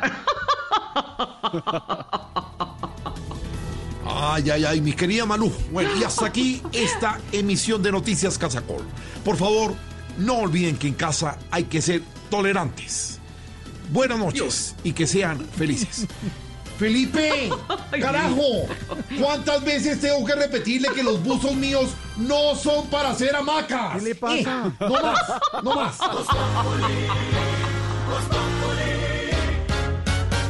En Blue Radio, una cápsula Blue 4.0. Medellín anunció el presupuesto para la educación más alto de la historia de esa ciudad, 6.2 billones de pesos. La medida hace parte de la estrategia de transformación educativa incluida en el Plan de Desarrollo de Medellín para los próximos cuatro años. Así lo anunció el alcalde de la capital antioqueña, Daniel Quintero Calle. 6.2 billones de pesos, tanto para educación básica, media, como para educación universitaria. La gran transformación educativa de la que hemos hablado, que no va a ser una transformación impuesta, sino una transformación construida desde los mismos colegios. Vamos a acompañar esas transformaciones con recursos. Blue 4.0, donde la economía digital y las industrias creativas son una excusa para conversar. Voz Populi.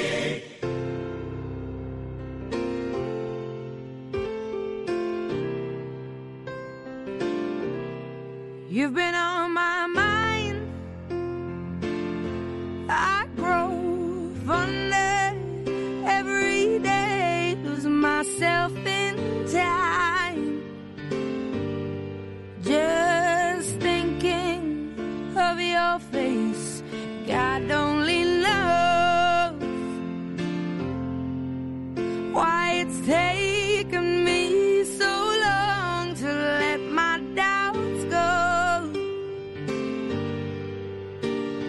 the only one that I want. I don't know why I'm scared. 4 de la tarde, 23 minutos, don Esteban. Es la voz espectacular de Adele, una de las cantantes más reconocidas del mundo. One and Only es una de sus canciones. Eh, One and las canciones Only. de Adele todas son famosas, negrita, pero esta es de las Sí. menos conocidas de todas las famosas. One and Only. ¿Cómo, cómo negrita? One and Only. One and Only No. es. No, no, no corra. One and Only. One, de uno. One de uno One y Only como el Only, como el almacén. Que si, que si el de uno está cerrado, nos vemos en el Only. Adele es tendencia porque reapareció en redes sociales con una imagen inesperada, realmente una imagen impactante para muchos. Unos dicen, qué bobada, porque estamos hablando del físico de alguien, pero otros dicen, wow, qué cambio, eh, digamos, en positivo, el de una de las figuras más representativas de la música en el mundo.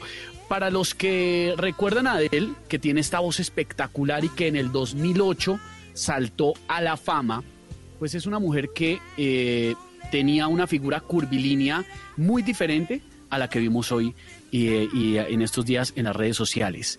Adele, la que conocimos, ya no es. Está completamente flaca, ha perdido más de 70 kilos. Ella ha tenido varios momentos complejos en su vida.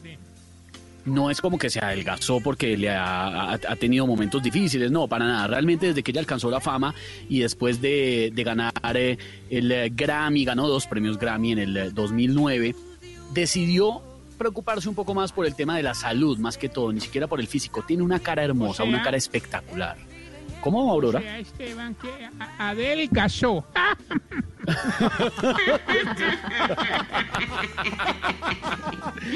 Pues sí, señora, la verdad es que sí.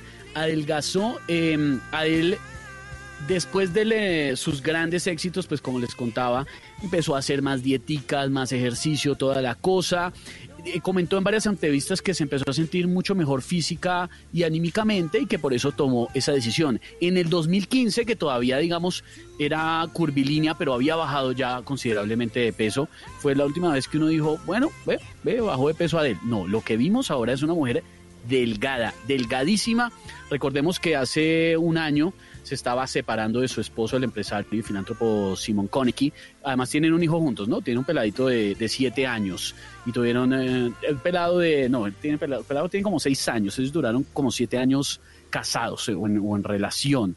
Pues quién sabe, dicen que hay gente que la tusa le sienta muy bien y a otros que no tanto, pues a ella la tusa eh, le ha sentado bastante bien, está muy guapa, como siempre, porque también cuando era curvilínea era muy guapa, con una cara muy bella, pero es tendencia en las últimas horas porque su fotografía muy delgada es impresionante. Además ayer estuvo de cumpleaños, entonces la foto que subió en redes sociales eh, aprovechó para, para agradecer los mensajes que ha recibido por su cumpleaños y no solo eso, también para agradecer a los trabajadores de la salud y a todos los que están luchando por, el, eh, por la pandemia y contra el COVID-19. Adel se ve muy linda, gorda y flaca también. Además que hay personas que adelgazan chino y se ven como enfermas, todas acabadas, pero no, le ha sentado la delgadez a la china, ¿no? No, pues está, pero en eh, su mejor momento. Eso sí está tremenda. Ella Sí, no necesita señor. que le anden vigilando ni cuidando si hace ejercicio, sino. Oiga, hablando de cuidando y vigilando, Jorge Alfredo. em, yo no sé si nosotros, los colombianos, porque no hablemos del resto del planeta, hablemos de nosotros, necesitamos un policía al lado para cumplir las normas de la cuarentena. Ay, ay, ay. Porque viene una etapa muy compleja Autorregulación, señor, responsabilidad, solidaridad. Pero bueno, siguen haciendo fiestas. Ayer eh, en Noticiero registramos eh, eh, moteles donde están bueno, parejas en el motel. Entonces toca sancionar a los dueños del motel, a las parejas también. Fiestas, eh, manifestaciones, No no eh, donde hay em, eh, fiestas y, y rumba en la calle y la gente metiéndole gol. ¿Creen que, creen que es que le meten gol a las autoridades o a... No, le están metiendo goles a la misma familia de ellos y a los mismos. A, a uno a la mismo. sociedad. Sí, la sociedad. Se está, Jorge Alfredo, la gente se está metiendo en, lo- en el baúl, en, el, en la parte de atrás del carro, escondiéndose para poderse transportar. Es una cosa desastrosa. No, y no estamos hablando de la gente que tiene la necesidad de salir a trabajar. Estamos hablando de gente que se va a fiestas, como usted estaba comentando, Jorge. Y ahorita lo que viene la próxima semana son ¿Cuál normas es el que... problema, este Vinchis? Tarcicio, la próxima semana hay que autorregularse. ¿Quién va a controlar que si los pelados salieron tres veces media hora a la semana, eh, Sí. lo- los más chiquiticos, la cosa? ¿Quién? No hay policías para controlar eso. Es cada uno, es cada ciudadano, es la familia. Usted me imagino que haría todo lo contrario, menos mal no tiene hijos. No, pero tengo nietos, tengo sobrinos.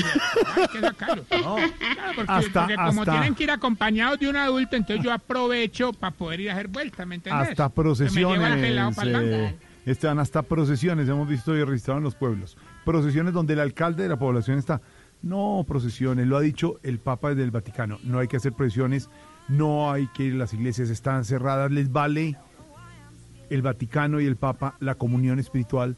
No hay que ir. Hemos visto grupos de señoras mayores en las puertas de las iglesias orando. Y les ha dicho, Yo sí les ha dicho, misa. claro, le ha dicho el obispo y el cardenal, no es necesario. Eso está arriesgando la vida suya y la vida de la gente.